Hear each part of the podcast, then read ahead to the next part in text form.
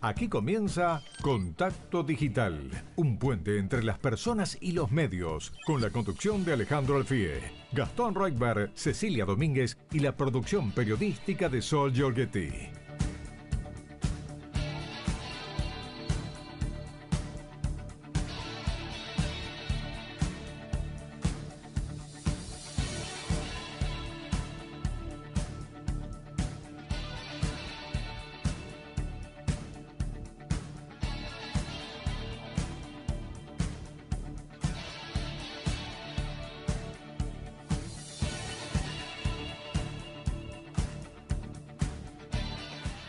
Tal? ¿Cómo les va? Bienvenidos a Contacto Digital. Ya estamos todos preparados, todo el equipo de producción y hoy con un invitado en nuestro programa, en Contacto Digital. Yo soy Ceci Domínguez. Les mandamos un beso enorme a Alejandro Alfía, a Gastón Reutberg, que están disfrutando de merecidas vacaciones. Así que hoy voy a estar yo, pero no sola. Ahí está, ahí escucharon una Aparecí, voz. Finalmente. ahí escucharon la voz que nos va a estar acompañando en este programa de Contacto Digital. Claudio Robín, bienvenido, conductor invitado en Contacto Digital. Claudio, ¿cómo estás? Muy bien, muchas gracias Ceci por la presentación. Muy contento de estar acá en este lugar que fue mi casa muchos años, en otros trabajos. Un abrazo grande también a, a Ale, a Gastón por la oportunidad.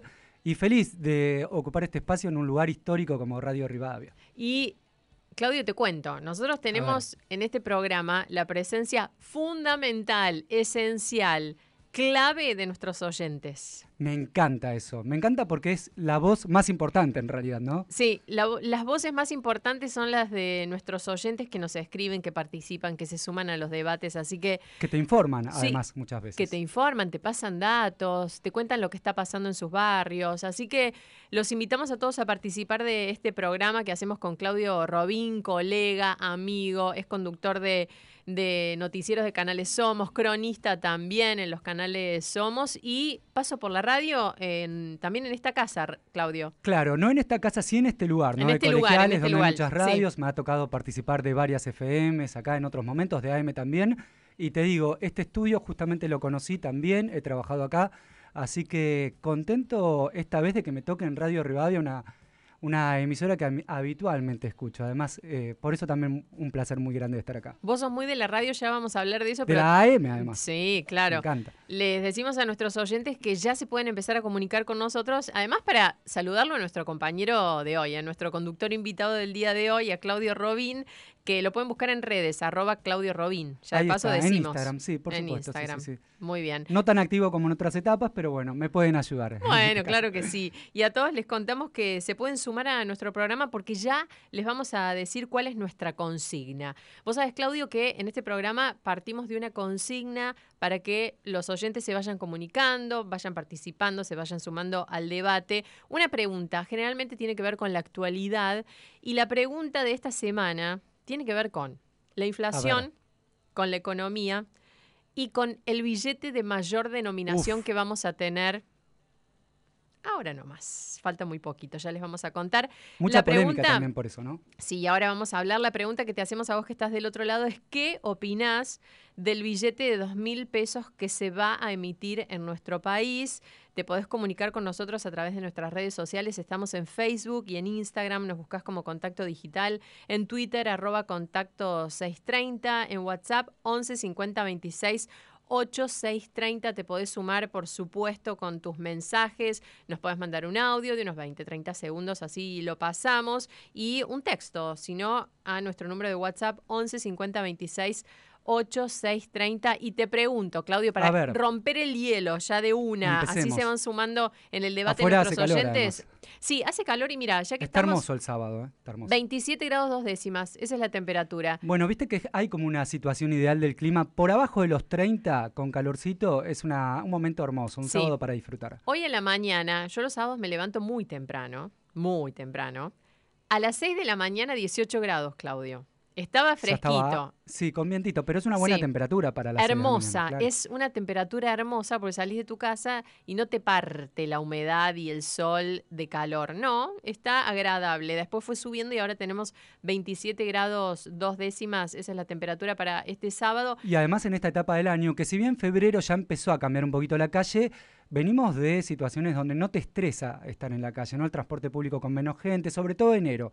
Ahora empieza Sí. a cambiar un poquito, pero seguimos en vacaciones. Sí, claro que sí. Vamos a tener buen tiempo hoy sábado, buen tiempo mañana domingo. Así que si tenés algún plan al aire libre, Clau, Ideal. Mañana, tarde, noche, divino, máxima de 31 grados y una semana que se viene calurosa, de entre mm, 33 y 34 grados estamos hablando, de máximas. Bueno, ves ahí ya arriba de los 30, para los que no son team verano, ya los empieza a complicar. Se complica, Ese es tenés razón. Bueno, ahora sí, entonces nos metemos de lleno, Claudio, en nuestra consigna. ¿Qué opinás del billete de dos mil pesos que se va a emitir en nuestro país? Sos el primero en abrir esta ronda. Bueno, a ver qué, qué escuchamos de los oyentes, porque escuchamos de todo esta semana, ¿no? Desde los personajes que fueron elegidos, eh, en este caso tienen que ver con la medicina, pero también para qué te sirven hoy en día dos mil pesos, si en realidad el billete te- tendría que haber sido todavía de mayor denominación, de cinco mil.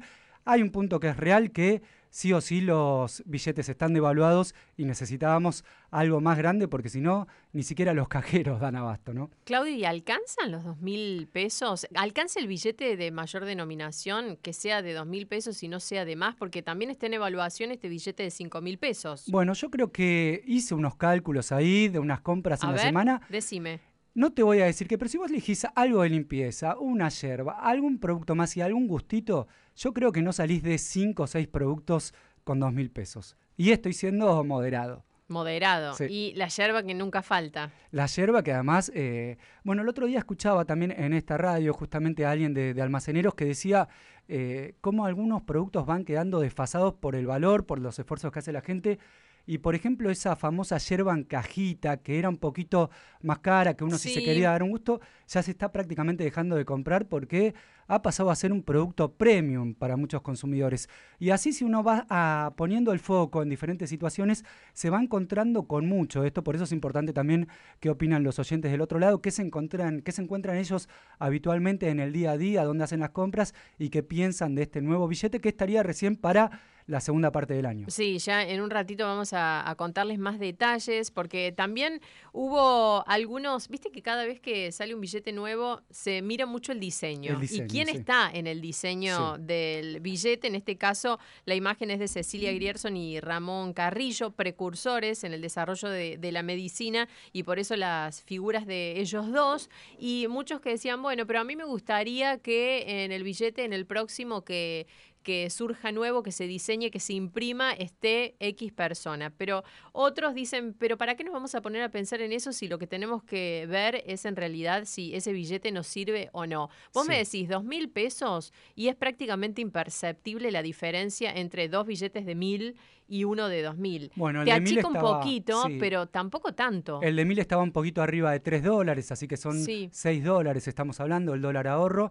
Y también con respecto a la estética que causó muchas opiniones, muchas polémicas, acá mismo a Claudio Sin lo escuché en esta radio decir que como referente de la medicina a él le hubiera gustado, por ejemplo, el doctor Favaloro. Sí, Hubo mucho en redes sociales también con respecto a eso. sí. Y bueno, cada medida que se toma genera polémicas, a veces está bien algunas cosas que se dicen, otras por ahí son exageradas, lo cierto es que se necesitaba un nuevo billete y también lo cierto es que a veces este tipo de eh, medidas parecen tomadas bastante improvisadas en algunas Sí. oportunidades. ¿no? Sí, es cierto. A veces uno piensa si de verdad se apunta a resolverle un problema a la gente o si es una medida que solamente sirve para maquillar, ¿no? Y más también pensando en que este año es un año electoral, un año en el que cada movimiento, cada palabra que se diga tiene que ver con repercusiones, con gente que está de acuerdo, con gente que no y con nombres que pueden llegar a sonar más o menos en los próximos meses, ¿no? Como candidatos. Claro, y te sumo ahí, tiene que ver también un poco la decisión de por qué un billete de 2.000 y no de 5.000. ¿Quién se hace cargo de,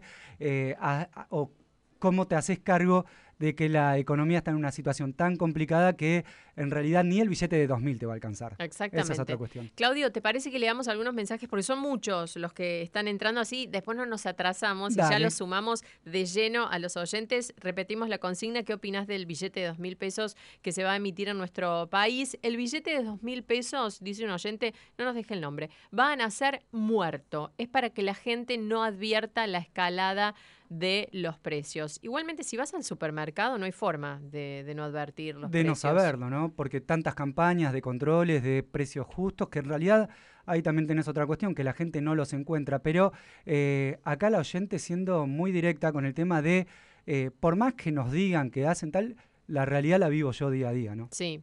Soy Vanessa de La Plata. Para cuando salga el billete va a valer como el de 20 pesos. No va a servir de nada, es un gasto que no soluciona nada. Bueno, eso también hay que tener en cuenta. Cuando el billete de 2 mil pesos esté en circulación, el valor adquisitivo será menor al de mil hoy, porque la, la inflación es una locura. Dice Rocky. Y así varios mensajes vamos a, a seguir. Ya aparece licuado según la opinión de la gente, ¿no? Sí, sí, sí, sí, claramente, claramente. Bueno, ya vamos a seguir leyendo más mensajes. Clau, repetimos, si te querés comunicar, ¿qué opinas del billete de dos mil pesos que se va a emitir en nuestro país? WhatsApp 11 50 26 86 30. Muchos audios están llegando en un ratito. Vamos a escuchar algunos mensajes. Claudio, bienvenido. Entonces, como conductor invitado a Contacto Digital por Radio Rivadavia. Hasta las 5 les vamos a hacer compañía. ¿Te quedás? Nuevamente, gracias. Por supuesto, vamos a estar acá. Y hemos hecho ya alguna vez algo juntos. en radio es la primera vez, así que eh, contentos de que nos queden todavía casi dos horas por delante. Un placer. Claudio, hasta las 5. Si nosotros estamos, vos que estás del otro lado, me imagino que también. Por favor. Quédate, mandanos tu mensajito y programono. Y en un ratito vamos a tener la entrevista política, como todos los sábados. Vamos a estar hablando de lo que se viene el lunes, el veredicto por el juicio de Fernando Baez Sosa, que tanto nos que tanto seguimos, ¿no? Que tanta conmoción nos causó y también Sí, la opinión pública conmovida por dos casos esta semana, ¿no? Eh, que eh, empiezan a llegar a la resolución, que son el de Dupuy y el de Baez Sí, que también vamos a hablar del caso de Lucio. Y por último, vamos a cerrar con una entrevista para hablar de libros, de actualidad. No les vamos a decir con quién. Sorpresa. quédense ahí y en un ratito eh, lo vamos a averiguar juntos. Vamos a la tanda ahora, pero quédate porque hay mucho más en Contacto Digital. Contacto Digital, un puente entre las personas y los medios.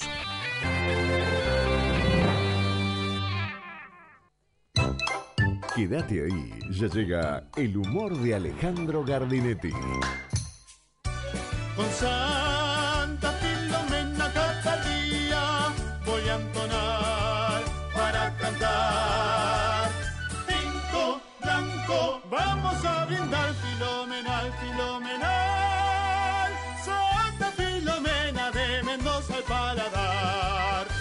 Filomena, único, un vino filomenal. Red con moderación, prohibida menores de 18 años. Logramos un crecimiento de la actividad económica entre agosto y octubre del 1.1% con respecto a los tres meses previos. Y detrás de ese dato hay más trabajo para todas y todos. Conoce más en argentina.gov.ar barra economía. Primero la gente. Ministerio de Economía. Argentina Presidencia. Verano en Radio Rivadavia AM630. Manolo, ¿así que tuviste mellizos? Sí, tuve mellizos. ¿Y cómo los ubicas? El rubio tiene un lunar en la frente y el morocho un lunar en la pera. Desde este sábado 4 de febrero, de 19 a 23, Cristian Palacios se suma a nuestro equipo para invitarte a un lugar donde la buena música, la diversión y vos serán los protagonistas. Palacio Real 630, tu lugar el fin de semana. Palacio Real. Radio Rivadavia AM 630, todo lo que pasa. Serás muy bienvenido. Todo el día. Humedad en techos y paredes. Pinta con Plastiprem. Plastiprem de Premier. Solución definitiva a los problemas de humedad. Estás en rojo de energía. Proba la nueva Rockstar Berries, un nuevo sabor para meterle ritmo al laburo. Ponele Rockstar a tu día. Bebida alcohólica con cafeína y taurina suplementada con Grenache en sabor frutos rojos. Contacto Digital, un puente entre las personas y los medios.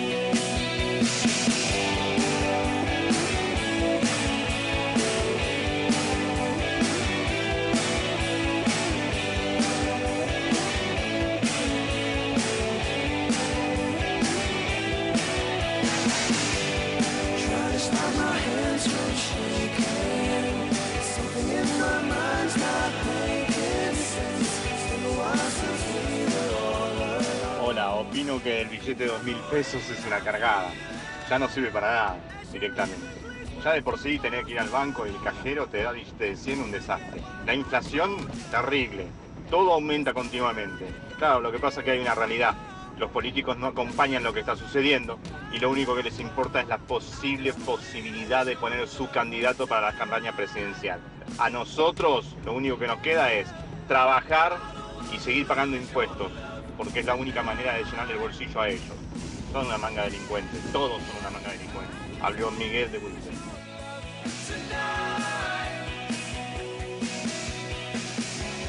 Hola, bueno, contacto digital, qué lindo. Estoy tratando de adecuarme a la programación nueva de la radio y no me la, no la puedo aprender de memoria aún, pero igual los escucho todos siempre, así que vamos para adelante. Soy Alejandra de Neuquén y con respecto al tema de los billetes no tienen cara. Lo que pasa que lo hacen porque el que cobra 100 mil pesos y hacen billetes más grandes termina cobrando 10 o 20 billetes. Ese es el tema. Bueno, un abrazote.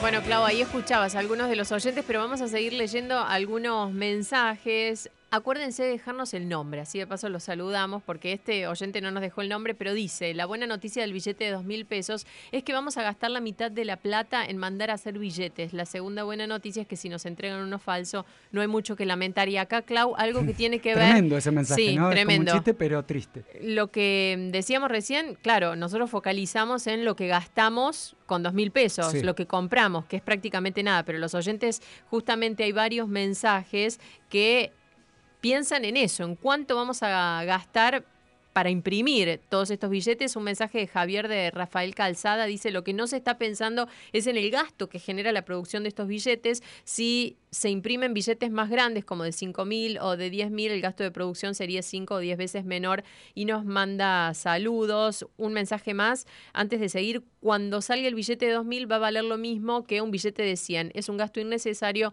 por lo que va a valer más tarde Alejandro de Solano. Bueno, el tema de lo que cuesta hacer un billete también es otro tema. Uno de los oyentes, el primero, comentaba esta cuestión de la desconexión de la política con la realidad, ¿no? Que eh, cada medida también es analizada por la gente a pie con esta cuestión de esto en realidad no me sirve, es una medida más, año electoral también de, de por medio, es como que eh, hoy la política está tan desconectada en algunos puntos de lo que le pasa a la gente en la calle que no termina de convencer nada, ¿no? Ni siquiera el, el nuevo billete de 2000 en este caso.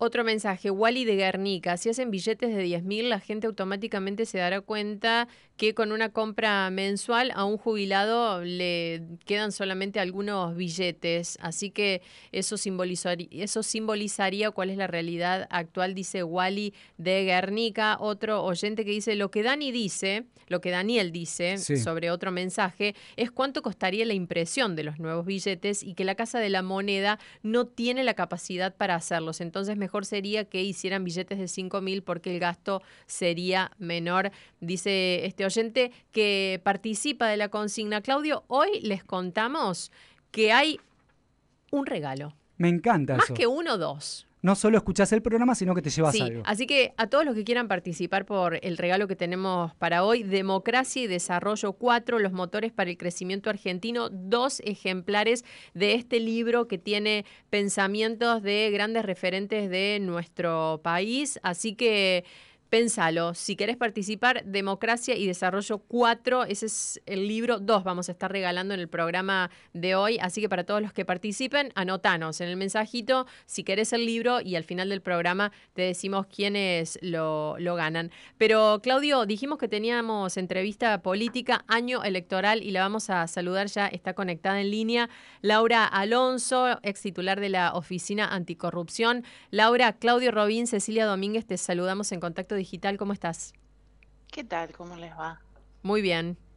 ¿Vos cómo estás? Todo bien, por suerte. Laura.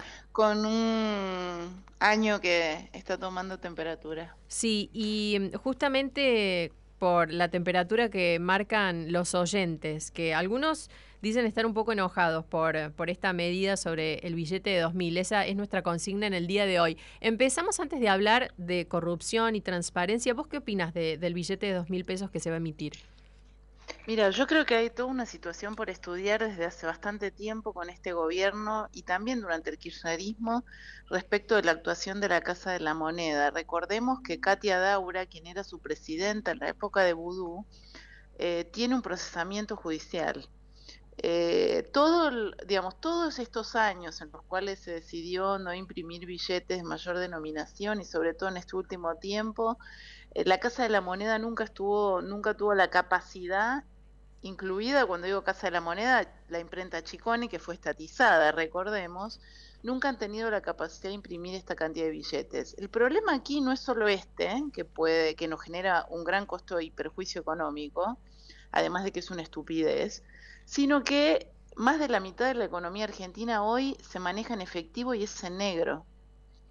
Y creo que el punto, y esto hay alianzas internacionales que lo dicen claramente, que hay que sacar el cash, hay que sacar el efectivo de la calle para evitar el negreo o la economía informal, el lavado de dinero, eh, un montón de situaciones. Y la verdad es que la Argentina, especialmente en el último tiempo y en este gobierno en particular, se ha orientado fuertemente al uso del cash dada la crisis económica, la inflación, la impresión de billetes. Entonces, más que estar discutiendo si imprimimos o no imprimimos un billete, la discusión de fondo del país, sobre todo hacia el futuro, que tiene que ver con la lucha contra la inflación, uno de los aspectos para dar también más transparencia al mercado financiero y a la economía en general es discutir cómo transformamos a nuestro dinero en dinero electrónico. Hay que salir de la moneda en papel, hay que tener una moneda primero, y esa moneda hoy tiene que ser electrónica. Laura, Claudio Robín te saluda, buenas tardes. Vos sabés que hablabas ahí de la cuestión de la economía ilegal. Esta semana una ONG a nivel internacional que mide la corrupción a nivel mundial volvió a aplazar a la Argentina. ¿Vos sentís que Argentina viene retrocediendo en ese tema, que está mesetada, que no se hace absolutamente nada? ¿Cómo lo ves?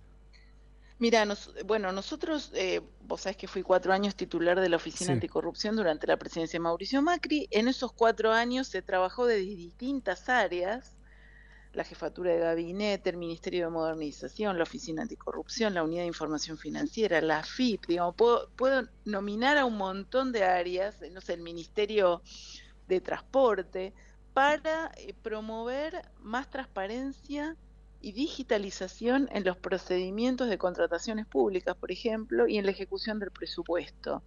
Además, esto fue acompañado por eh, mayor independencia judicial, no había ataques a la justicia, no se amenazaba a los jueces con eh, juicios políticos, menos aún a los de la Corte, no se removían fiscales porque no gustaban sus investigaciones, y también había libertad de expresión. Entonces había un combo de mejor calidad institucional sumado a una cantidad de políticas específicas que tienden a una mayor transparencia y control del Estado y de cómo se realizan y ejecutan los gastos del Estado y la recaudación que dieron eh, un récord histórico, digamos, en ese índice nosotros mejoramos, el kirchnerismo nos dejó a la Argentina con 3,2 sobre 10 y logramos en cuatro años con muchas reformas y mucho esfuerzo subirlo a 45.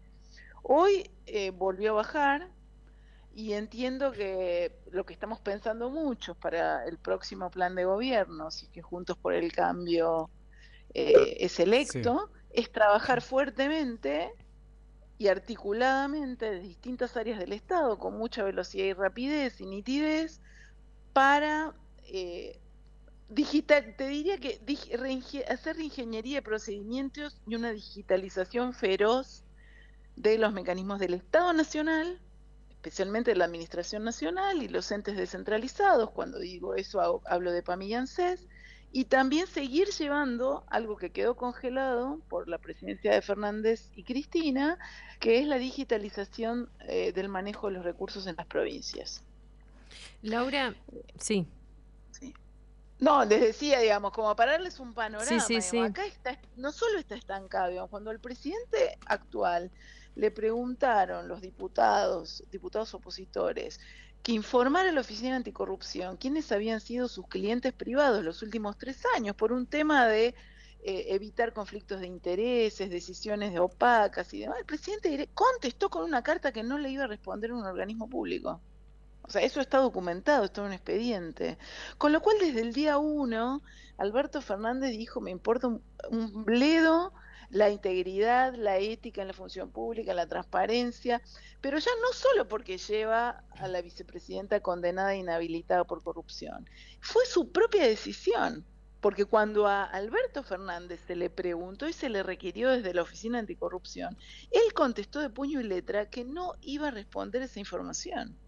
Entonces el primero, a ver, cuando el- la cabeza del Estado no manda el mensaje correcto, después todos sienten que pueden hacer cualquier cosa, que nadie Laura, los va a controlar. Y justamente por esto que, que decís, en Argentina, ¿se puede no ser corrupto, pero al mismo tiempo ser eficaz? Porque muchos dicen, bueno, eh, nos roban, pero por lo menos hacen y nos mejoran la vida.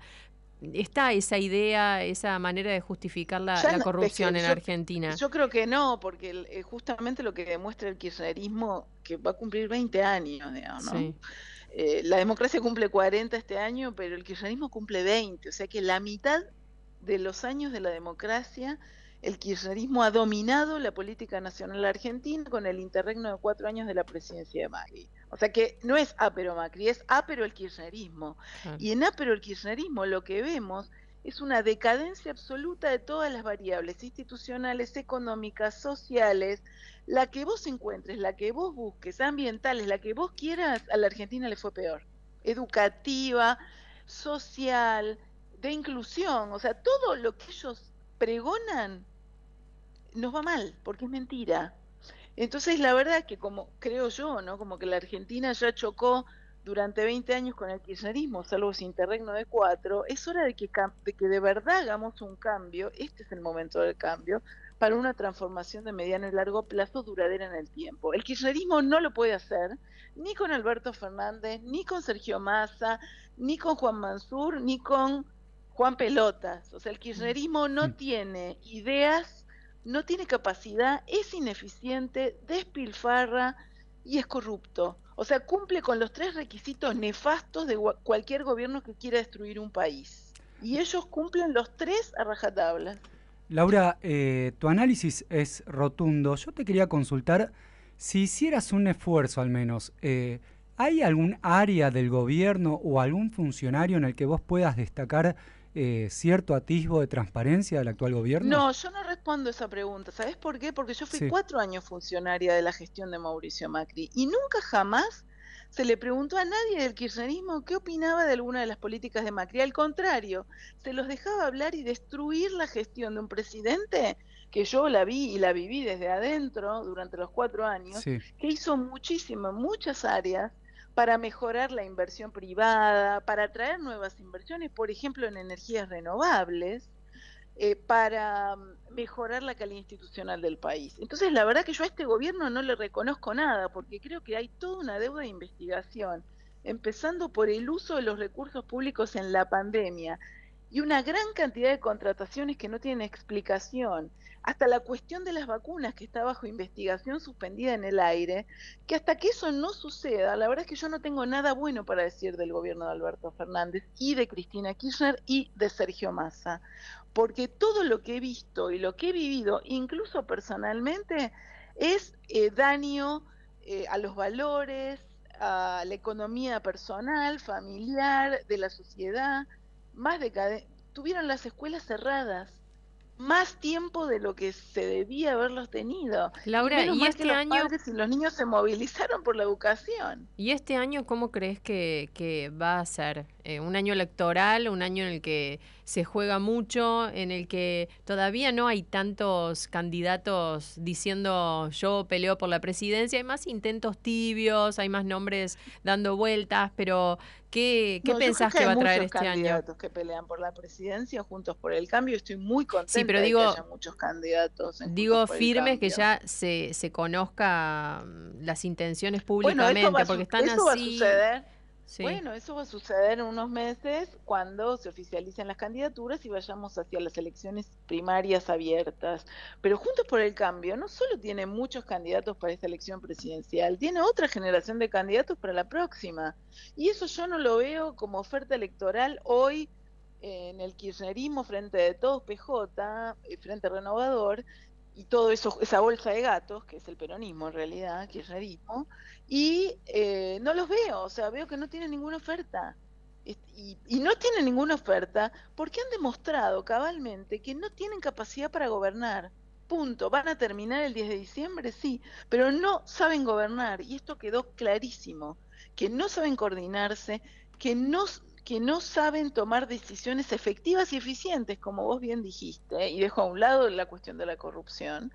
Eh, y, y- y la cuestión de la corrupción tendremos que estudiarla, porque todavía no eh, ha pasado muy poco tiempo, tres años de este gobierno y un poco más, y hay mucho por investigar y lo harán seguramente en el ámbito judicial los fiscales y los jueces, como algunos ya lo están haciendo. Laura, en tu análisis hablaste de, desde el regreso de la democracia, 40 años, prácticamente la mitad de un mismo color político en la gestión. Eh, ¿qué, qué te da esperanzas para el futuro? Vos que fuiste funcionaria, que sos dirigente, eh, que estás abocado a esto de hablar también de, lo que puede ser la transparencia, la corrupción. Yo creo que hay un cambio en, en un sector, el sector más joven de la sociedad, menores de 30, respecto de ideas vinculadas a eh, la libertad económica, las libertades individuales, y hay que taladrar mucho más, y por eso me parece que es importante este año y este 40 aniversario de democracia, para explicarles por qué es posible lograr y garantizar esas libertades individuales y ese desarrollo personal en el ámbito democrático. Pero ¿por qué también el kirchnerismo es un movimiento antidemocrático? Ellos usan las elecciones para destruir la democracia. Entonces, y también otro, otro punto te agrego, hay que hacer el Estado eficiente. Porque, y esto es un fenómeno en toda América Latina, la- las distintas generaciones y con distintas velocidades en todos los países de la región van perdiendo confianza en la democracia, creen en la democracia, pero sienten que no les resuelven los problemas. Y esto tiene que ver no con la democracia directamente, pero sí con la capacidad de los gobiernos, y cuando digo gobiernos hablo desde el poder ejecutivo hasta el poder legislativo y el judicial, desde la nación hasta el último municipio. ¿Qué hacen los gobiernos y cómo lo hacen con mayor efectividad para resolverle los problemas a las personas? Laura, Punto. No justamente- meterse y entrometerse en la vida de las personas, sino resolverle los problemas para que ponga un negocio, para que sea exitoso, para que pague la menor cantidad de impuestos posibles, para que haga trámites online, para que tenga una vida facilitada por un Estado que no le estorba. Justamente, Laura, un oyente nos, nos pide que traslademos esta pregunta. Dice, ¿por qué cree que las personas que votamos, los votamos, no nos quedamos contentos con la gestión de Juntos por el Cambio? Dice, es lindo hablar, un oyente que no nos deje el nombre, pero somos los ciudadanos los que día a día salimos a trabajar y vemos solo un plan, el de nuestros hijos, que se quieren ir gracias a todos ellos y eh, nombra a los últimos eh, presidentes que tuvimos. Pero, ¿cuál es eh, tu reflexión sobre esto? Eh, primero me gustaría decirle que eh, yo respeto absolutamente el- la voz de- del electorado y el electorado decidió votar a Alberto y a Cristina Kirchner. Por castigo a Macri, porque hubo disconformidad con el- la cuestión económica. Miremos dónde está el país tres años después. Miremos dónde estaba el país una semana después de las PASO, cuando cierto sector de la sociedad que había apoyado a Cambiemos decidió eh, votar por Alberto y Cristina. No, no fue mejor, no fue mucho peor. Entonces yo creo que en la política se necesita, y para la práctica política, coraje, experiencia, darse cuenta de los errores, enmendarlos, eh, y la Argentina necesita ir más rápido en esos cambios. El kirchnerismo no los va a hacer. Hay otros actores nuevos en la política que no tienen experiencia de gestión de gobierno. El Estado Nacional, y, y incluyo la idea de su relación con veintipico de provincias y los demás poderes, eh, tiene una complejidad muy importante y ahora es mucho mayor, porque lo que nos dejan es mucho peor que lo que se encontró en diciembre del 2015. Y esta va a ser una, deci- una decisión de primer momento el próximo presidente, si es electo o presidenta por Juntos por el Cambio, de informar a la ciudadanía el día que asuma en qué estado encuentra el Estado Nacional. Miguel ¿Y qué es lo Ángel que es piensa el- hacer el los primeros seis meses. Ok, muy bien. Laura, eh, hablaste de hacer un Estado más eficaz y también mencionaste a los jóvenes como que los ves eh, revelados. ¿Ves que es una etapa distinta en los jóvenes a otros años que, que han vivido, que le han tocado vivir en democracia? Sí, yo la veo muy distinta, sobre todo los que tienen entre 20 y 25, que son aquellos que nacieron eh, en 2003 y que, ni- y que en gran- su gran mayoría no son kirchneristas.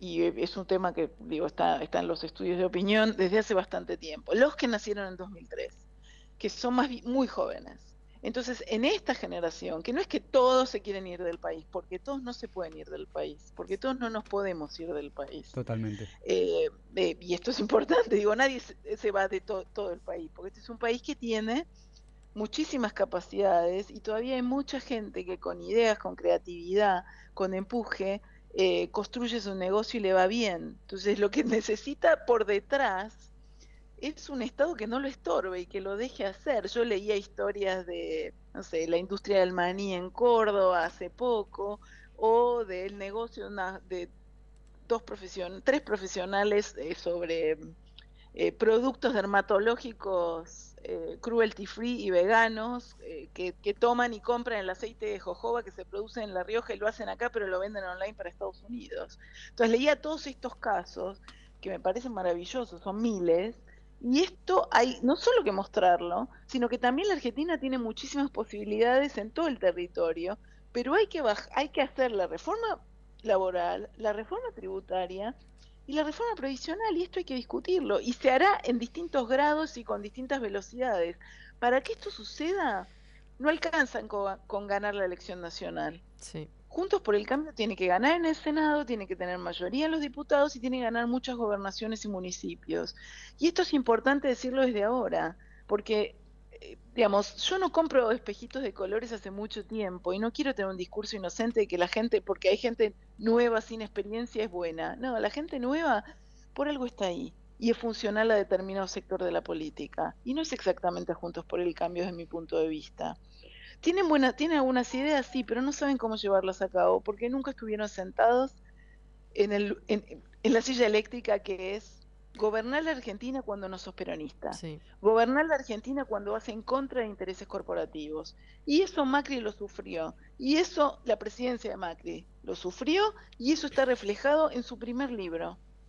Esa famosa frase de la mía está, donde vos tocabas un punto para hacer una reforma, alguien chillaba porque alguien tiene un interés. Todos, hay mucha gente en el sector público y en el sector privado y de determinados sectores de la política que están entongados. Esos tongos hay que romperlos todos y se rompen con transparencia, decisión política, coraje, digitalización, incorporar a otros actores económicos al ruedo, eh, abrir el mercado económico al mundo, abrir la economía al mundo, resolver el problema de la moneda, tener un banco central autónomo. Ahora algunos dicen hay que tener un banco central autónomo, otros directamente dicen no hay que tener banco central. Yo quiero que me digan en qué país no hay banco central, porque hasta en Sí. China, que es comunista, hay banco central. Entonces el banco central debe ser autónomo y qué es lo que eso significa y cuáles son las reformas que hay que hacer para que eso pase. Laura. Entonces, sabemos que hay que hacer, tuvimos la experiencia, seguramente vamos a volver a, a lo largo de este año a contar qué cosas nuevas queremos traer como Bueno, oferta electoral para los Justamente argentinos. cerramos con un mensaje que, que dice, espero que los que ganen las elecciones no se pasen tres años diciéndole al pueblo lo que ya vivimos y, y den soluciones en sintonía con, con esto que, que decías a- al último. Laura Alonso, ex titular de la Oficina Anticorrupción, muchísimas gracias por este tiempo en Contacto Digital, muy amable. Chao, gracias, hasta luego. Hasta luego. Bueno, ahí teníamos entonces la palabra de, de Laura Alonso sobre corrupción, un tema que nos indigna a todos eh, en Argentina porque cuánto mejor podría ser nuestro país sin, sin la corrupción. Ojalá que eso algún día cambie.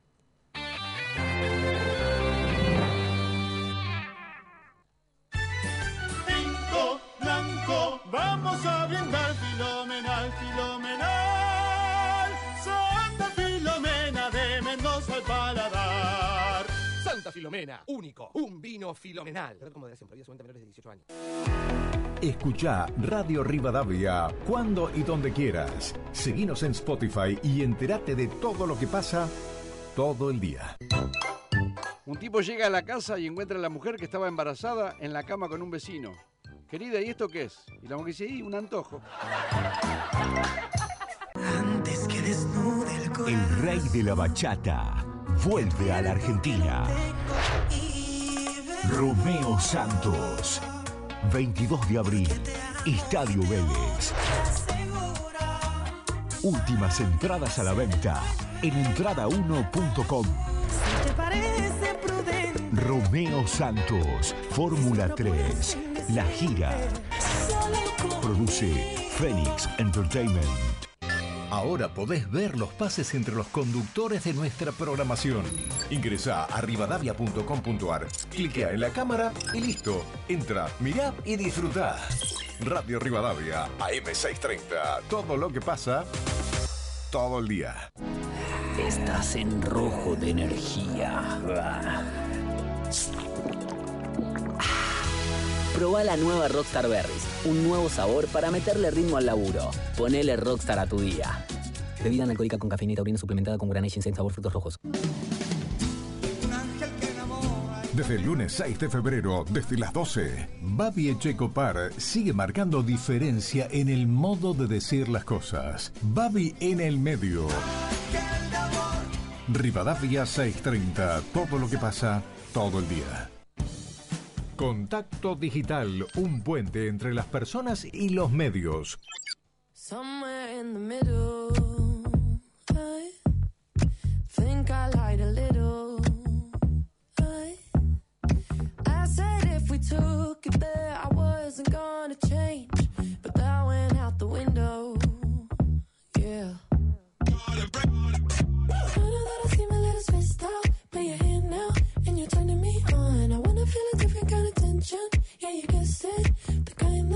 Buenas tardes. Respecto de la consigna, Guillermo de Rosario soy. Estimo que el monto es exiguo, o sea, tendrían que hacer un billete de 5 mil y uno de 10 mil. No estoy de acuerdo con la figura que va a llevar inserta ese billete, como todo, eh, todo lo que hace este gobierno. La ventaja es que con la inflación que hay, ese billete tendrá poca duración. O sea, ya nace muerto. Así que bueno, gracias por el programa. Hola equipo, ¿cómo están? El billete de dos mil pesos no sirve para nada. Al menos aquí en Salta, con eso compras una docena de naranja y un kilo de manzana. Hola, ¿qué tal? Buenas tardes, soy Ricardo de Moreno. Respecto al billete de dos mil pesos, así hagan un billete de 100 mil. Mientras que el país no produzca, ningún billete va a servir. Muchas gracias, hermosa la radio.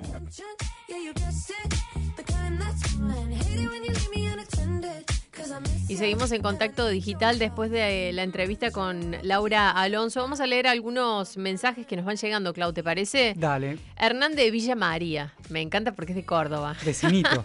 Vecinito. Un vecino. Sí, nos dice que es del Partido Independiente. el más democrático que existe. Dice que en los partidos políticos ya no existen ideales y nos dice lindo programa, gracias Hernán. Que saquen directamente el de 10 mil pesos, dice Alicia de Banfield. Coinciden muchos. Marcelo desde Berizo dice, hola chicos, no sé si la gente se da cuenta o no. Si un diputado, senador, gana 800 mil pesos y un jubilado trabajador llega a 100 mil, ¿quién sufre la inflación? ¿Por qué no cobramos todos lo mismo? Y vamos a ver quién siente la inflación. Saludos, nos manda Marcelo desde Berizo. Verónica de Villa General Mitre nos dice, el día que condenen por mala praxis a las autoridades económicas, van a dejar de tomar medidas tan gravosas para el país. Me refiero al gasto enorme en que se incurre al imprimir tantos billetes de tan poco valor, dice Verónica entonces. Otro mensaje, Manuel dice, mm, el billete debería tener la figura de Cristina y Alberto con rayas. Bueno, Bueno, algunos, mensajes- algunos mensajes que son bravos, ¿viste? Sí. Nuestros oyentes como son, creativos. Son, bueno. son variados, pero en general apuntan a lo mismo, ¿no? En una situación eh, crítica, un contexto económico difícil, donde tenemos disparada el dólar y un montón de cuestiones más, tiene sabor a poco. Clau, recién dijimos en el inicio del programa que íbamos a hablar de lo que se espera para este lunes, el veredicto por el juicio por el crimen a Fernando Baez Sosa y estamos ahora listos para hablar con Fabián Améndola, abogado a cargo de la representación de la familia de Fernando Baez Sosa. Fabián, Claudio Robini y Cecilia Domínguez, te saludamos en Contacto Digital. ¿Cómo estás? ¿Qué tal? Buenas tardes, Cecilia, Claudio. Buenas ¿Cómo tardes. están ustedes? Muy bien. ¿Cómo se prepara todo el equipo de, de abogados para escuchar el veredicto este lunes? Bueno, obviamente con mucha expectativa, eh, porque fue un juicio largo, eh, un juicio muy importante a nuestro entender por muchas razones, eh, porque se juega ni más ni menos que eh, un pedido de justicia que emerge de la palabra de, Graciela y, y Silvino, a quienes hemos acompañado desde hace tres años y que en el día, bueno, en el día de mañana veremos si se ha podido plasmar eh, el resultado que hemos buscado. Fabián, eh, Claudio Robín te saluda. En primer lugar, eh, un caso que conmovió a la opinión pública, que se ha seguido como nunca antes, un juicio, la verdad que no recuerdo, por lo menos en el corto plazo, la, la atención que, con la que se siguió estas audiencias, ¿no? que se lo pudo hacer por internet. ¿Qué escenarios podemos prever para mañana? ¿no? Eh, está el pedido de la querella, el de ustedes con un pedido de prisión perpetua, también la defensa que incluso llegó a hablar de absolución. ¿Con qué escenarios nos podemos encontrar y cuáles son las expectativas? Bueno, mira, los, los escenarios pueden ser varios. Nosotros, eh, no solamente nosotros hemos pedido la prisión perpetua para los ocho imputados, sino que también lo hizo la Fiscalía. Sí. Esto es importante de señalar porque a veces las pretensiones de la parte querellante superan a la del Ministerio Público que ejerce una representación de la sociedad en toda, ¿no? Eh, en este caso ha sido concurrente. Tanto la Fiscalía como nosotros hemos encontrado que el hecho acreditado es este homicidio doblemente calificado y que los ocho imputados son responsables del mismo. Obviamente la pena en expectativa es la de prisión perpetua y es lo que se ha pedido, ni más ni menos que lo que la ley manda, lo que la ley ordena. Eh, no, no hay eh, por ninguna de las partes algún exceso en cuanto a, la- a los- a las peticiones. De hecho, ustedes recuerden que eran 11 los que estaban Sí. Sí. presentes en esa, en esa madrugada. Eh, hay tres sobre los que ni la fiscalía ni, es- ni los querellantes hemos eh, seguido eh, impulsando la, la acusación porque nos dimos cuenta de que no habían participado en el homicidio. Ahora, los ocho que están, los ocho participaron y creemos que, en principio, para nuestro entender, y evidentemente para el del Ministerio Público también, eh, la única pena que corresponde es la de prisión perpetua. Ahora, otros escenarios marcarían, a nuestro juicio, una modificación del hecho. O sea, vos para eh, evitar condenarlos a prisión perpetua, tenés que decir o que no fue un hecho con el concurso premeditado, un homicidio con el concurso premeditado, o que no fue con alevosía, o que la participación de alguno de ellos no fue como coautor, sino que como partícipe, y ni siquiera primario, tendría que ser como partícipe secundario. Todos estos escenarios, como también los que planteó la defensa, lo de la absolución o lo de un homicidio eh, preterintencional o un homicidio en riña, nos parecen eh, que no se corresponden con lo que se acreditó durante el juicio. Doctor, los padres de Fernando fueron muy claros en el pedido hacia la justicia perpetua para todos. ¿Qué pasa en el caso de que ese no sea el escenario que mm, sea real en cuanto a las posibilidades? Mirá, eh, es lo que te estoy diciendo. Eh, la- decir eh, justicia igual a perpetua es una simplificación de esto que te acabo de relatar. Hay un hecho que está acreditado, que Sí, pero digo, digo en el caso en el caso de que no ocurra el tribunal- eso, ¿qué- Bueno, ¿cuáles son las eh, posibilidades a futuro? Porque mucha gente, eh, Bueno. le, le pregunto esto porque mucha gente habla de la presión social y de cuánto eso puede llegar a influir en la decisión de la justicia. Entonces, le pregunto eso porque justamente habla de las posibilidades que tienen las dos partes de que no se termine todo en esta primera instancia. seguramente no se va a terminar en esta instancia. Claro. Eso eh, es, es obvio, porque cualquiera sea el resultado, alguna parte no va a estar de acuerdo. Claro. Eso desde ya. Sí. Y, y esto va a ser dirimido en el Tribunal de Casación, que es el órgano jurisdiccional que revisa las condenas eh, o las absoluciones también. ¿no? Fabián, yo hacía hincapié al comienzo con este tema de cómo se movilizó la sociedad con este caso. ¿Cómo te tocó a vos? Porque vimos eh, no solo el crimen de Fernando, sino con los ocho acusados, estoy hablando, eh, horrorizó también a la gente todo lo que pasó después del crimen, ¿no? Esta cuestión de ir a comer hamburguesas, los mensajes donde eh, parecían no arrepentirse de lo que había ocurrido, eh, sino todo lo contrario, ¿no? Esto de caducó. Eh, ¿Cómo te tocó vivirlo a vos que evidentemente tenés contacto con una situación policial constantemente, pero este caso te excedió? Mira, no, no, no es que me excedió, sino que este caso eh, hizo, hizo que me involucrara, te diría personalmente, como casi toda la gente del estudio, ¿no?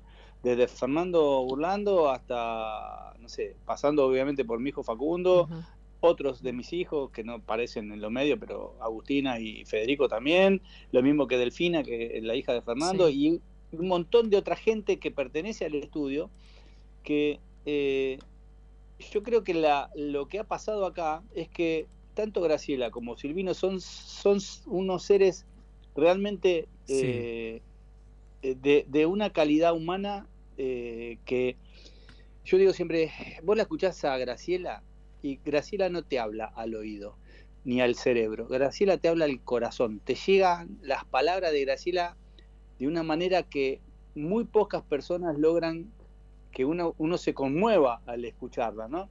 Bueno, eso hace que eh, para nosotros haya sido un caso distinto a otros eh, y que evidentemente esta cercanía y esta, y esta cuestión personal que ha rodeado el hecho eh, y la, la cercanía contigo con, con los padres de Fernando Báez eh, ha hecho que lo tomáramos de una manera muy personal y que sí, eh, que a veces nos afectara incluso eh, en, lo, en lo más profundo, ¿no?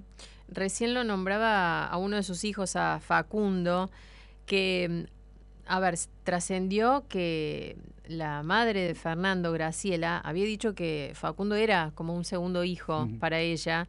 ¿Cómo se construyó esa relación y, y cómo se fue dando en todo este tiempo que, que compartieron en la defensa? Bueno, de esta manera que te digo, o sea, eh, es muy fácil empatizar con Graciela y con Silvino. Sí. Y, y Pero ¿por qué particularmente posibilidad- con Facundo? ¿Cómo, ¿Cómo fue esa relación creciendo? Bueno, porque, porque, porque Facundo, eh, vos a- podrán haber apreciado con su desempeño en- durante el juicio que él estaba en el más mínimo detalle de lo que era esta causa. Él se, compro- eh, se comprometió también muy personalmente con, eh, con el estudio de la causa y con, con la investigación del hecho, de, de- de modo tal que algunas de las situaciones que se conocieron fueron gracias a hallazgo que hizo él en función de estar días enteros revisando lo- los WhatsApp y los teléfonos de los imputados, ¿no? Claro. Eh, así que eh, esa, esa, obviamente ese, ese empeño que él le puso en su trabajo, eh, de alguna manera es reconocido por Graciela y por Silvino de esta forma, o sea, Sí. de, eh, brindándole este, este afecto ya eh, extra profesional. Fabián, una última de mi parte. Los vimos a Graciela y Silvino eh, participar de todas las audiencias. A veces uno no entendía cómo podían seguir adelante, ¿no? Escuchando y viendo lo que pasaba en esa sala. Eh, se espera que el lunes estén allá. ¿Cómo va a ser la situación de ellos eh, de cara Sí, a lo sí. que va a pasar? ellos van a estar presentes, ellos van a escuchar el fallo del tribunal y obviamente como personas de bien que son, si el fallo eh, no fuera eh, del todo satisfactorio, eh, ya saben que vamos a seguir adelante, vamos a seguir luchando por esto, por lo que creemos que está acreditado y lo que y la participación de todos en esta eh, en esta medida que hemos hablado recién. Así que sea este el fallo o sea solamente un camino para llegar al fallo que buscamos, lo vamos a seguir persiguiendo. Fabián Améndola, abogado a cargo de la representación de la familia de Fernando Baez Sosa, muchas gracias por este tiempo en Contacto Digital. Gracias. A ustedes, por favor. Bueno, y por supuesto el lunes vamos a estar siguiendo desde cerca el veredicto, porque como decíamos al principio, Claudio, esto de verdad nos tocó a todos. Se conoció hace mm, algunos días, viste la campaña que Sí. generaron los familiares de, bueno, la mamá, el papá de Fernando en el colegio marianista. Juntaron más de 350 cajas de alimentos, de útiles escolares para donar a distintos puntos del país, a Córdoba, a Chaco, a Río Negro, bueno, en provincia de Buenos Aires también, en muchos puntos, colegios, parroquias. Y mm, yo digo, esas ganas de esta familia de seguir con el legado de solidaridad, Sí. ¿no? La verdad que uno no sabe qué va a pasar, ¿no? Pero sí que obliga este tipo de casos a replantear, ¿no? El tratamiento de las familias con los jóvenes, eh, porque no se puede salir y matar así porque sí, ni se le puede echar la culpa a que estábamos alcoholizados, como se los vio decir a los acusados en algunos momentos de las audiencias también. Sí, así que el lunes vamos a estar, por supuesto, siguiendo el veredicto por, por la muerte de Fernando. Vamos a seguir con más programa en un ratito porque tenemos entrevista. Acordate de los regalos del libro. Acordate que nos podés mandar mensajes 11 50 26 8 6 30. ¿Qué opinas del billete de dos mil pesos que se emitirá en nuestro país? Todo eso hasta las 5 de la tarde con Claudio Robín, nuestro compañero conductor invitado. Nosotros te vamos a dejar ahora con el rotativo del aire y enseguida seguimos con más.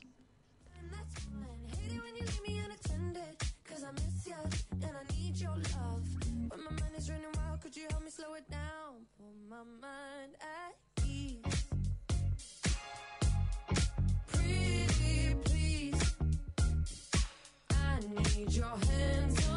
Contacto Digital, un puente entre las personas y los medios.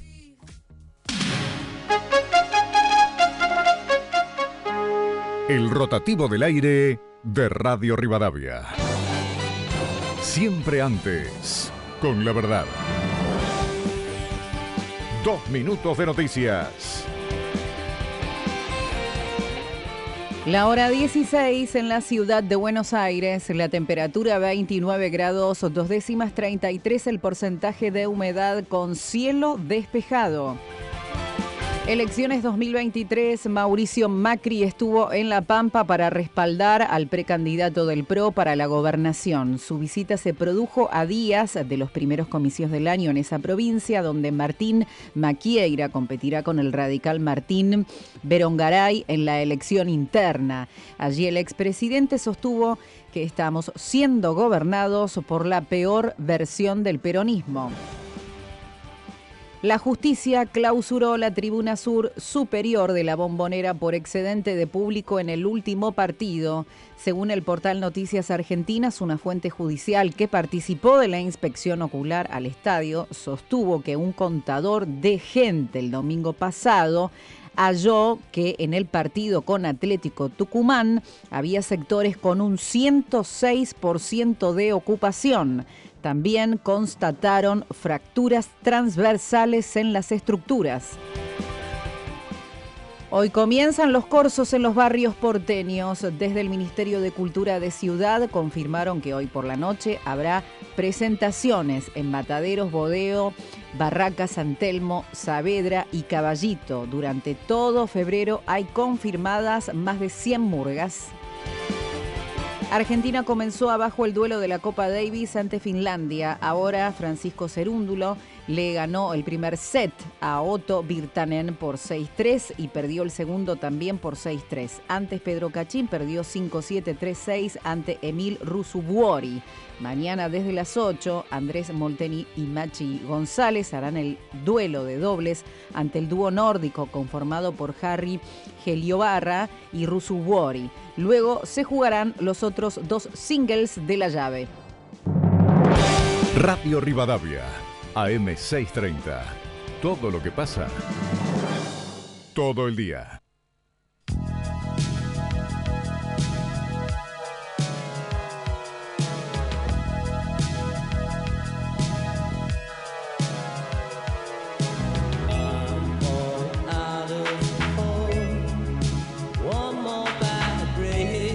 Hola, buenas tardes. Esto del billete de dos mil pesos me parece otro desacierto, otro gran desacierto del gobierno. Puede ser. Va a salir en junio. Va a valer lo mismo, con suerte, lo mismo que vale hoy un billete de mil pesos. Van a invertir muchísimo imprimiendo esos billetes y no va a servir para nada. Hubieran pensado en uno de cinco mil o de diez mil. Por lo menos eso lo hubiéramos hubiera sido más lógico. Bueno, soy Cristina de Flores. Gracias. Buenas tardes. Otra explicación para el tema del billete de 2000 es que ahora, por la necesidad de emitir la emisión de los billetes, les cuesta la mitad. Es decir, con lo que antes pagaban para un billete de 1000, ahora por la misma plata van a tener un billete de 2000. Por lo tanto, ellos reducen un 50% el costo de emisión y pueden emitir mayor cantidad de billetes, que es lo que necesitan y que es uno de los factores fundamentales que está causando la inflación. Gracias y buenas tardes.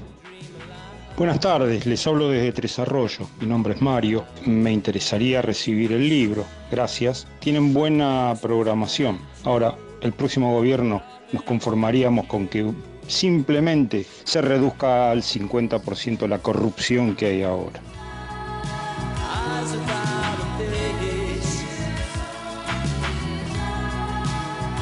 Ahí escuchábamos a un oyente que participa por el libro. Y ahora, ya habiéndose cumplido la primera hora de programa, ¿Con qué anunciamos a la primera ganadora del libro, Claudio. Y en la otra hora anunciamos al segundo ganador. Claudia, acabás de ganar el libro. La producción se va a comunicar con vos, Claudia de Quilmes. Aplausos. Sí, aplaudimos a Claudia. El teléfono termina en 66. Claudia, sos vos. Te ganaste el libro, así que lo, la producción se va a comunicar con vos para ver cómo van a hacer para. Aprovechar que en el verano hay tiempo para leer. Sí, sí. Mira, justo dice Claudia que no lo puede creer. Sí, Claudia, te lo ganaste. Sos vos. Sos vos, te lo ganaste. Y vamos a leer mensajes, Claudio. Mira, una tocaya tuya ganó, Claro, ganó por el libro. Bien, bien, me encanta, me encanta porque me gusta leer, me gustan los libros y es una buena etapa del año también que tenés más tiempo, ¿no? Y después me vas a contar, porque les cuento a ustedes oyentes que Claudio es escritor y publicó su propio libro, así que en un ratito no- nos vas a hablar de eso. Hablaremos. Norma de Olivos dice, hola chicos, tendrían que sacar un billete de 50 mil. 50 mil, Norma, ¿no es un montón? Y no, no sé, eh, te iba a decir, ojo, Ojo, ojo, dice- escuchemos eso. Con la foto de Alibaba y los 40 ladrones. Claro, sí, sí, sí, de- Bravísima, Norma. Otro mensaje de Eduardo de Caballito que habla sobre la entrevista a Laura Alonso. No ve autocrítica en Laura, no comprende que no hicieron cosas bien, se equivocaron mucho en el terreno político, fundamentalmente no tomaron al pueblo como un agente activo de la política. Eduardo de Caballito nos dice Entonces, eso sobre la entrevista que Es hacíamos algo que, recién. que vale para toda la clase política, ¿no? El tema de no hacer autocrítica cuando se pasa por la gestión también. Sí, otro mensaje que dice, es lindo hablar políticamente, pero a nosotros nos mata la inseguridad, como la que mató a mi padre, no nos alcanza el día a día y un futuro que para todos los jóvenes ya no se ve. Hablo con muchos jóvenes y muchos creen que este país está perdiendo posibilidades de crecimiento, nos dice Miguel Ángel. Gracias Miguel Ángel por, tu mensaje. Otro mensaje de Santiago de la Plata. Dice, nos indigna que los políticos se crean ellos dioses. Basta, dice Santiago que se cansa. Lidia nos dice, Alonso no respondió porque la gente se sintió decepcionada con la gestión de Macri, nos dice Lidia. Así que así algunos de los mensajes que siguen llegando te puedes comunicar al 11 50 26 86 30 y la consigna, la repetimos una vez más, es qué opinas del billete de dos mil pesos que se va a emitir en nuestro país. Ahora, en Contacto Digital, conexiones en 5 minutos. Un puente entre las personas y las noticias. Claudio, ¿hacemos repaso de las noticias de la semana? Dale, quiero saber bien qué pasó. Primera conexión del día, se conoció el veredicto en el juicio por el crimen de Lucio Dupuy. Los jueces del Tribunal de Audiencias de Santa Rosa, La Pampa, declararon culpables a la madre, Magdalena Espósito Valenti, y a la novia de ella, Abigail Páez, de los delitos de homicidio agravado. Para los jueces, Alejandra Ongaro, Andrés Olié y Daniel Sáez, no hay dudas. Ambas mujeres fueron las asesinas y el 13 de febrero se va a conocer la pena que van a recibir las condenadas. Sin embargo, los delitos y agravantes que les imputaron indican que recibirán prisión perpetua. Los jueces acreditaron que el 26 de noviembre de 2021, aproximadamente entre las 18 y las 19, en la casa en donde vivían las mujeres con Lucio, agredieron físicamente al niño, ocasionándole múltiples lesiones que posteriormente provocaron su muerte. No sé si secuestrado es la palabra, pero fue una mala decisión por parte de un juez, de una jueza en este caso, que en medio de una pandemia se llevó a Lucio y no lo devolvió más. Y el desenlace fue fatal. ¿Vos crees que las dos mujeres mintieron en todo momento, inclusive en el juicio? Yo creo que sí, a mí me mintieron. A veces que he tenido contacto con ella, siempre me dijeron que Lucio estaba bien y que estaba en condiciones. Pero no, no, por lo que pudimos ver por las pruebas, no era así.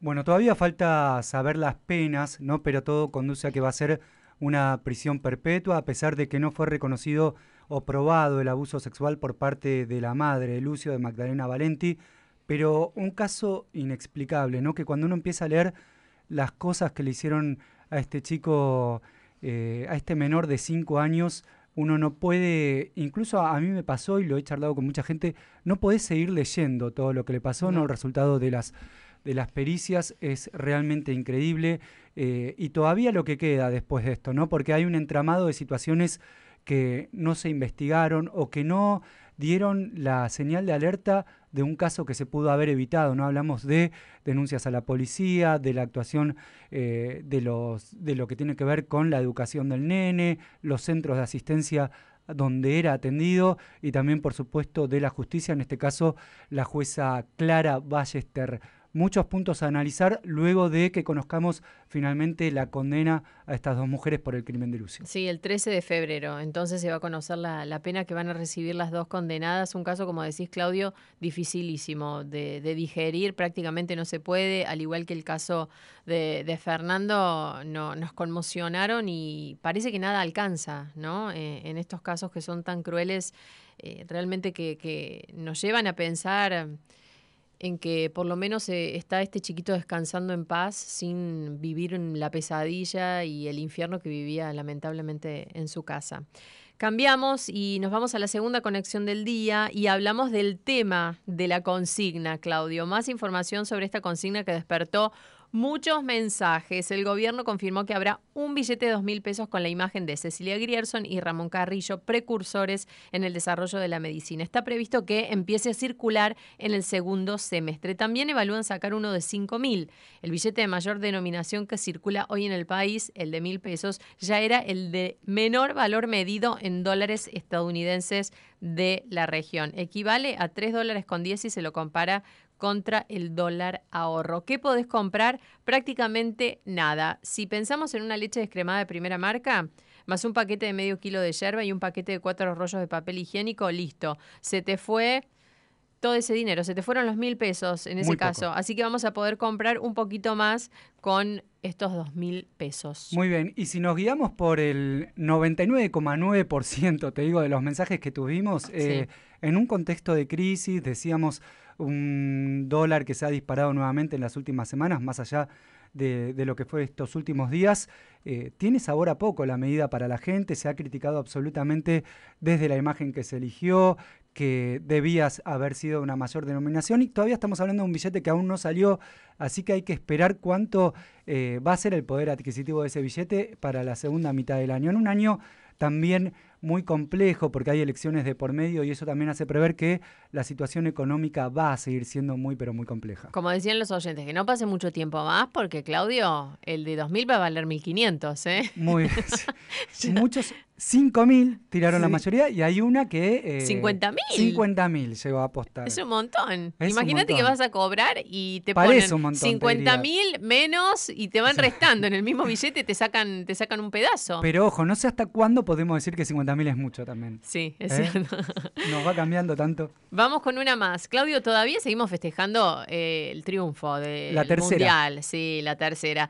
Habló Messi, que está flojo de entrevistas, porque viste que Messi es súper reservado, es tranquilo. Pero bueno, Pero se lo ve tan relajado. y sí, ahora y Es- es, es es el ya está que dijo después del partido. Exactamente. Lionel Messi confesó que ve muy difícil, me cuesta leerlo, jugar el Mundial de 2026, que se va a disputar en Canadá, Estados Unidos y México por su edad. Dice que es muy difícil porque va a llegar al Mundial, al próximo, con 39 años. Y dijo, no sé, siempre dije que por mi edad creo que es muy difícil que pueda llegar. Admitió que le encanta jugar al fútbol, que lo va a seguir haciendo mientras esté bien y se sienta bien físicamente y siga disfrutando. Él además reveló que quiere que Scaloni siga al frente del banquillo de la selección, quiere que siga Lionel Scaloni, su tocayo, al frente de la selección argentina. ¿Querés escucharlo a Messi? Me encantaría. A ver. que llegue casi al final eh, es una locura, ¿no? Porque, porque sí, si hubiese pasado antes hubiese estado buenísimo también, obviamente, pero después te queda toda la carrera. A mí termino prácticamente mi carrera con eso. Y mejor broche que eso creo que, que no hay. Claro, es el cierre de su carrera según él. Ahí, a pesar de lo que leías antes, Ceci, Sí. eh, yo creo que deja la puerta abierta a Messi y que tampoco quiere o juega un poquito con eso del próximo Mundial, mientras él está disfrutando de haberse consagrado en Qatar o incluso la rompió en el PSG, no estuvo Mbappé, no estuvo Neymar por lesión, volvió a hacer un gol, casi mete un gol olímpico, eh, está suelto Messi, está disfrutando sí. de un sueño que le llega según él en esta entrevista sobre el final de la carrera. Muchos nos ilusionamos de que eso no sea así, pero claro, es verdad que muchos eh, les toca al comienzo de la carrera. Él lo vive como un broche, como un cierre, lo que venga de ahora más, bienvenido sea, pero está Pero además, ¿sabes por qué, Claudio? Porque va liviano por la vida, porque se sacó ese peso de, pues yo no te voy a decir cuánto, porque, pero debe ser de toda la Argentina encima. No, Así que imagínate, Y ¿no? te decía esto de lo, lo distendido que están las entrevistas, ¿no? La Sí. está pasando bien, realmente bien y merecido. Y si disfruta Messi, disfrutamos todos. Así que con eso cerramos.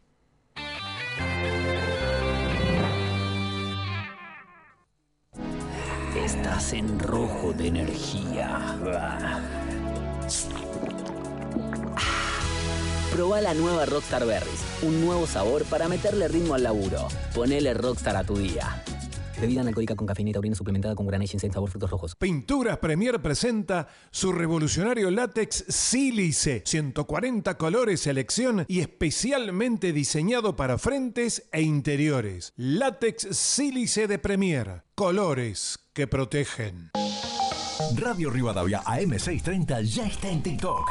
Encontranos en esta red social. Seguinos, informate y comentá. Todos nuestros contenidos de la manera más rápida. Radio Rivadavia AM630. Todo lo que pasa, todo el día. Entrenador, ¿qué me dice? Vos tenés que jugar bien arriba. ¿De nueve? No, no arriba, Bolivia, Perú. Son solo seis pasitos,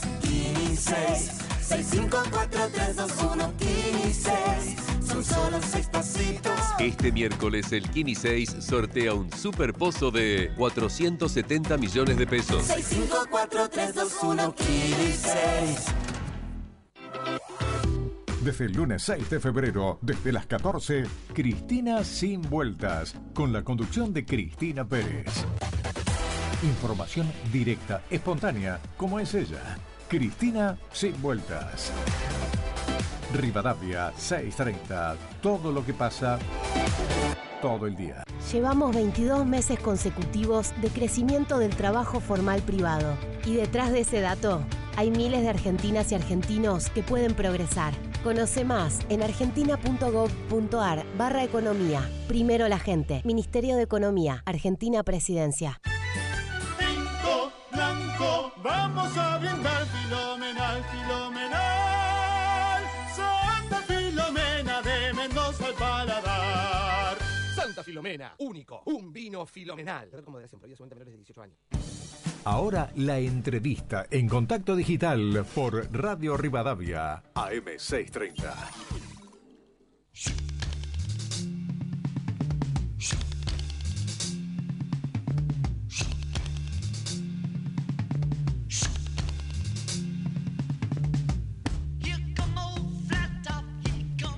Ya estamos transitando la segunda hora de contacto digital por Radio Rivadavia. Gracias a todos los que nos están mandando mensajes, escribiendo. Sigan ahí del otro lado, porque si viene una entrevista imperdible, les decimos, porque la vimos en televisión. Nos contó las noticias muchísimos años y también la leímos.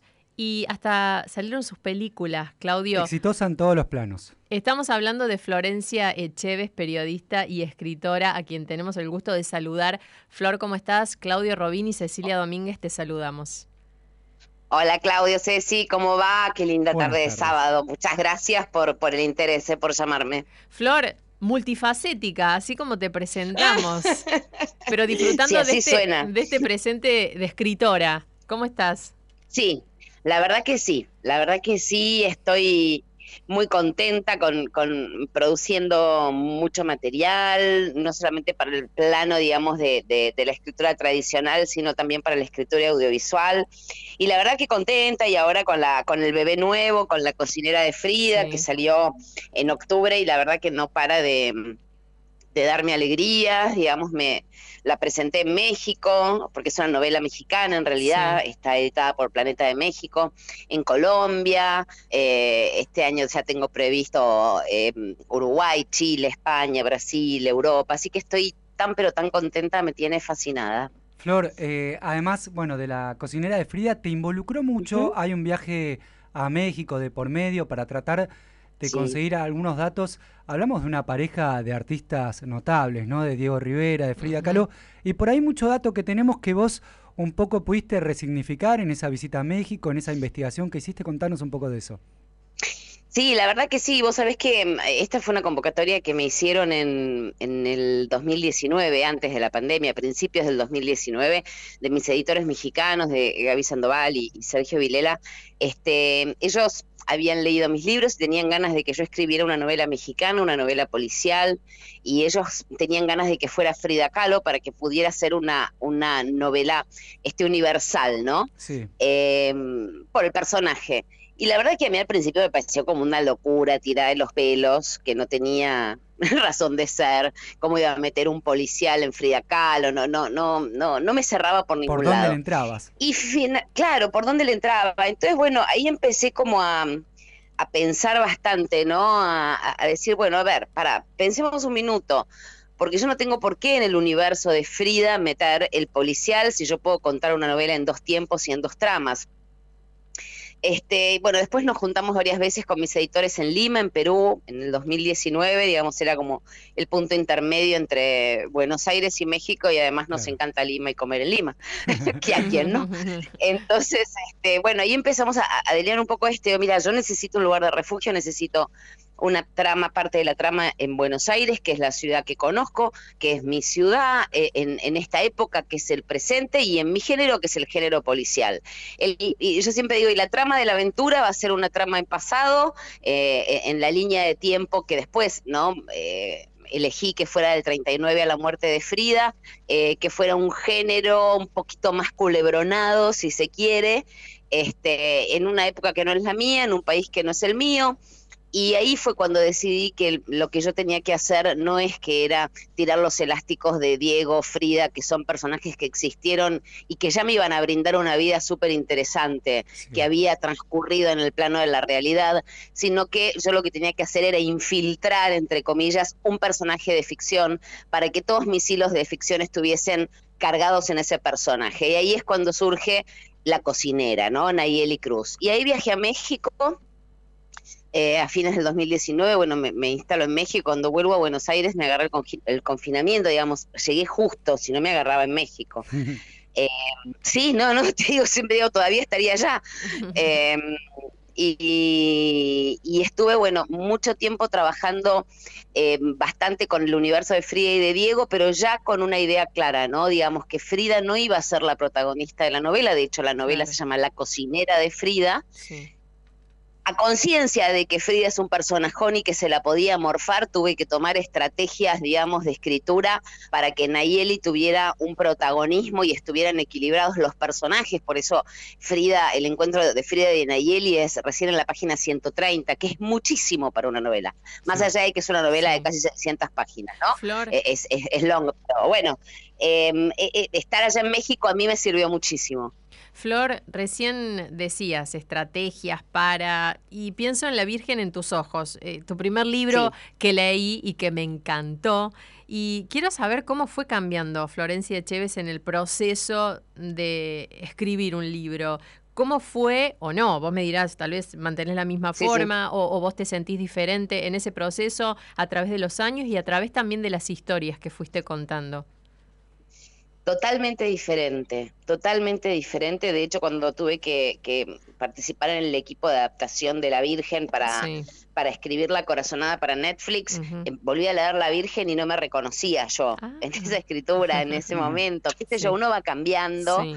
Eh, no sé si para mejor o para peor, pero uno va, va creciendo. ¿no? Va aprendiendo distintas técnicas. Eh, a mí me gusta mucho la técnica de la ida y de vuelta de las dos tramas en paralelo, ¿no? De los ar- de dos arcos que se juntan en un momento y era algo que siempre me gustó muchísimo porque siempre fue hasta te diría mi manera de narrar en la tele las historias. Claro. Eh, y, y- y bueno, al principio lo logré hacer, pero más torpemente, y ahora lo tengo más aceitado. Es- y además, otra cosa que, que- que me pasa ahora y que no me había pasado en La Virgen es el tema de que ya no sufro eh, el hecho de escribir. Yo sufrí muchísimo escribiendo La Virgen. Ah. Porque, y sí, porque yo creía que escribir una novela era fácil, ¿viste? Como somos los periodistas que a veces Sí. nos creemos que podemos abarcar todo, somos cancheritos. Bueno, me jugó una, me jugó una mala pasada la canchereada. Sí. Eh, y, y la verdad que lo sufrí mucho. Ahí dije, ah, la miércoles. Eh, el, el haber leído toda mi vida desde chica y ser una lectora empedernida eh, no era suficiente. Entonces yo lo sufrí muchísimo, lo sufrí mucho y, y- y la, la padecí. Eh, todo el proceso de escritura lo padecí mucho y hoy lo disfruto tremendamente, ¿no? Buenísimo. Claro, Cada en ese lo empecé caso- a padecer menos. Entonces, sí, yo creo que, y también se nota, ¿viste? Cuando, cuando uno hace un laburo y mientras que lo estás haciendo la pasás bien, se nota. Es como, no sé, vos estás haciendo este programa de radio Sí. y a vos te divierte hacer radio y te encanta este programa Sí. y hay algo que transmitís que tiene que ver con eso. Si vos de repente, porque tenés que laburar, no te queda otro porque tenemos que laburar, te tenés que ir a hacer un programa de radio, que no te guste el programa, que no te gusta lo que tenés que decir, que no te guste el género, que no, la vas a pasar mal. Le vas a poner profesionalismo, pero no es lo mismo. Tal cual. Y se va a sí. notar al aire. Flor, se va a notar al aire. Ahí hablabas de, un poco de cómo construías el arco narrativo de una novela. También quien te ha leído se queda un poco con, con el tema de los detalles, porque tus personajes no toman mate, sino que toman mate en una pava particular, que está toda abollada, o un saquito de té usado. Y yo te imagino que estás con Sí. una libretita anotando qué hace Todo cada uno. ¿Cómo es eso? Sí, todo el tiempo. Soy una obsesiva de la construcción de los personajes. Cuando empiezo a construir los personajes, siento que los tengo que conocer mucho y generalmente uno conoce mucho a las personas de la vida real por sus detalles. Viste que hay detalles que, que determinan mucho una persona, que la pintan. Bueno, Sí. los personajes también y es mucho más difícil a veces porque cuando la gente lee no los está viendo. Lo que la gente hace es completar la información. Viste, cuando dice, ay, yo leí este personaje y me acordé de. Bueno, esa es una memoria que tiene el lector, no el escritor. Pero la gente completa. Entonces, yo lo que quiero es darle la mayor cantidad de herramientas posibles para que cuando complete, lo que complete sea lo más parecido a lo que yo pensé. Llenas de ¿Entendés? dulce. Tengo ganas de que, claro, le, le- eso yo sé que el lector va a completar, Sí, lo tengo sí. clarísimo, pero yo quiero darle la mayor cantidad de, de, de ropita de la Barbie, ¿viste? Cuando Sí. éramos chicos y jugamos, Sí. bueno, la mayor cantidad de ropita para que cuando armen su personaje, tanto el lector como yo nos, nos imaginamos un poco lo mismo, que vayamos juntos en esa aventura. Eh, entonces a mí eso me encanta y además que me divierte muchísimo, es exactamente como vestir muñecas, eh, armar personajes. Flor. Me encantan y que sean distintos entre sí, ¿viste? Sí. Me gusta. Flor, recién dijiste que mm, leíste toda tu vida. En el proceso de escritura de un libro, ¿lees o te abocas solamente a, escri- a escribir? Y en el caso de que leas, ¿qué lees? ¿A quién lee Florencia? Ujú. Cuando estoy escribiendo, generalmente antes de escribir leo muchísimo más porque Sí. leo lo que estoy leyendo por placer, Sí. ¿no? Y lo que tengo que leer para escribir. Yo me, me documento mucho para escribir. Esos son los vicios de Ujú. periodista, ¿viste? Sí. A mí me interesa, si yo voy a construir a una médica, bueno, yo te voy al hospital, hablo con otros médicos, quiero que, ay, llévame a ver el quirófano, a ver cómo huele y qué Claro. veo, y voy caminando por los pasillos, o sea, me tomo Sí. mi tiempo. Si es una cirujana, me voy a comprar libros de cirugía, voy, o sea, soy como una mini estudiosa de distintas carreras. Este, porque me encanta y porque mm, mm, hace al verosímil del personaje. Claro. Y, y- y siempre generalmente tengo algún librito, viste, de, de- de cabecera que estoy leyendo, que lo leo como para desconectar de ese laburo que estoy haciendo. Sí. Eh, sí, leo, leo, leo. A veces no tengo tanto tiempo mientras estoy escribiendo de leer este, cosas que tienen, que no tienen que ver con ese proyecto en particular, pero sí, siempre. ¿Y qué te gusta de- leer? de estar leyendo algo. A mí me gusta todo, pero bueno, principalmente es como que me llaman la atención, siempre termino agarrando eh, todo lo que son thrillers, claro. eh, policiales. ¿Te contestó la- alguna vez Stephen tira. King que le escribiste tanto? No, ¿Bon Jovi tampoco? no, basta. Creo que Es ahí que destapamos una olla con Bon Jovi que No, mira. Yo creo, igual, yo te voy a decir una cosa. Stephen King no, nunca me contestó ni me puso corazoncito ni nada. Pero yo creo que Bon Jovi me van a poner una perimetral. No.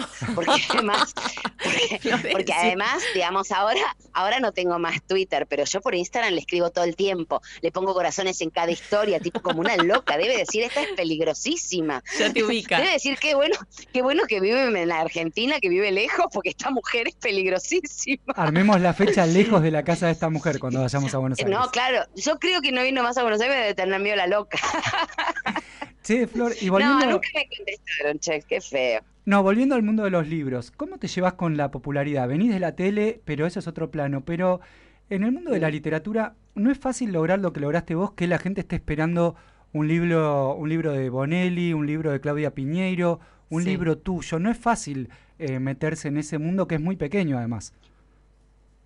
Eh, sí, eh, es cierto lo que decís, no es fácil y es este mm, es lindo. A mí eso me encanta, pero hay algo que eh, a mí me pasó con la cocinera de Frida, que es como, a ver, yo acá tenía como un ayudín, yo venía de muchos años de la tele, de mucha exposición en la tele, yo durante 20 años estaba cuatro horas en vivo por día en el canal de noticias más visto de la Argentina. Es un montón, ¿viste? Entonces eso también te tracciona. Al principio la gente dice, uy, a ver, este escribe, a ver qué escribe. O sea, es como que eso hace que mucha más gente se acerque a tu libro que de otra manera no se hubiese acercado. La verdad es esa. Claro. es la Después, primera parte. Después habrá- que te vaya bien y que les guste, ¿no? Después, claro, el empujón fue bueno.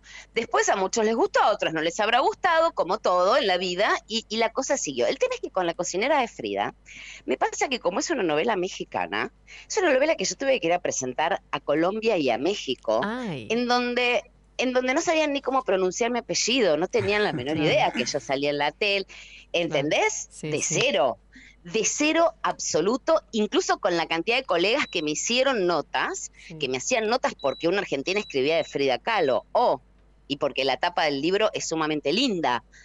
Entonces era empezar a remar de cero. Y vos no sabés qué lindo que es. A- Ahora siento de verdad esto que ustedes me preguntaban, porque es absolutamente por el libro. Yo estoy teniendo a razón de 7, 8 clubes de lectura por semana de mujeres mexicanas y colombianas. Se usan mucho los clubes de lectura en México, en Colombia, en Perú. Eh, mucho, mucho, mucho. Y con la pandemia, ¡puf! proliferaron mucho más, porque era una actividad preciosa que se podía hacer por Zoom Claro. Y me llaman porque conocieron el libro y me quieren conocer y me, me- me contactan por Instagram si quiero participar en la reunión mensual del club de lectura por Zoom. Anoche tuve uno, mañana tengo Mm. otro.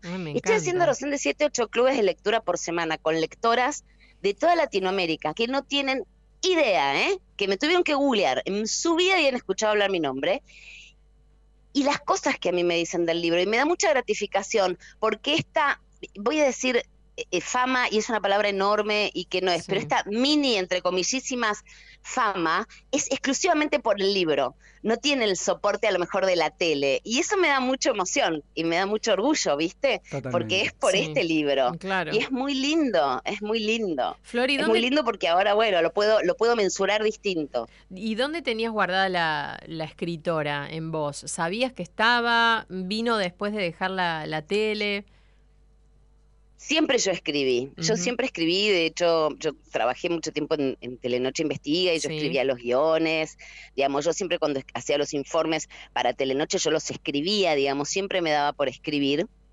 Eh, y escrito en algunos lugares, en Orsay, digamos, siempre me dio por Sí. escribir, pero nunca Un libro, había claro. pensado en la posibilidad de la narrativa, ¿no? De la narrativa de ficción. Sí. Eh, ese fue, digamos, como, como el salto, el escribir una novela, como Sí. la aventura de decir, y sí, ¿por qué no? Dale.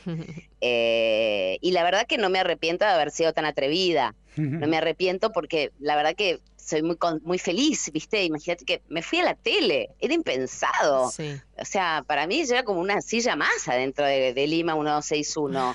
Eh, desde que empezó, que estoy, mi- que mi- fue mi segundo hogar. He estado, en- de mi vida, he estado muchas más horas ahí adentro que en mi casa. No, y los nombres con los que Es más- laburaste, ¿no? También ahí. Sí, bueno, claro, claro. Eh, o sea, yo tuve profesores de lujo, eh, profesores de lujo dentro del periodismo. Em, y, y- y dejar todo eso y un lugar que a mí me ha dado tanto y que me ha hecho muy feliz y que me ha dado todas las herramientas profesionales habidas y por haber, es porque realmente esto me enamoró.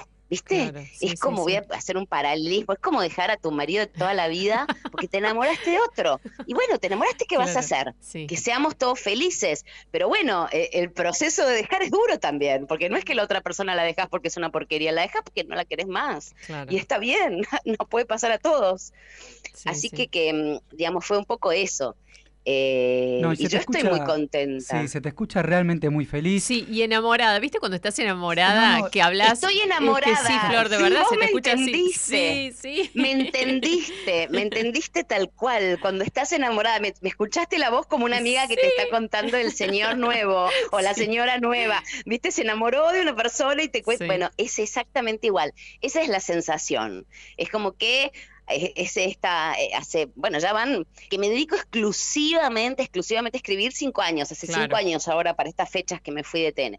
Yo antes, había, yo empecé a escribir eh, narrativa, en, eh, la, La Virgen en tus ojos se publicó en 2012. Sí. Eh, pero que me dedico exclusivamente a esto, Claro. cinco años. Y la verdad que todavía me hace, me hace maripositas en la panza. Bueno, yo en esta mesa donde escucho a dos mujeres que hablan del amor, te voy...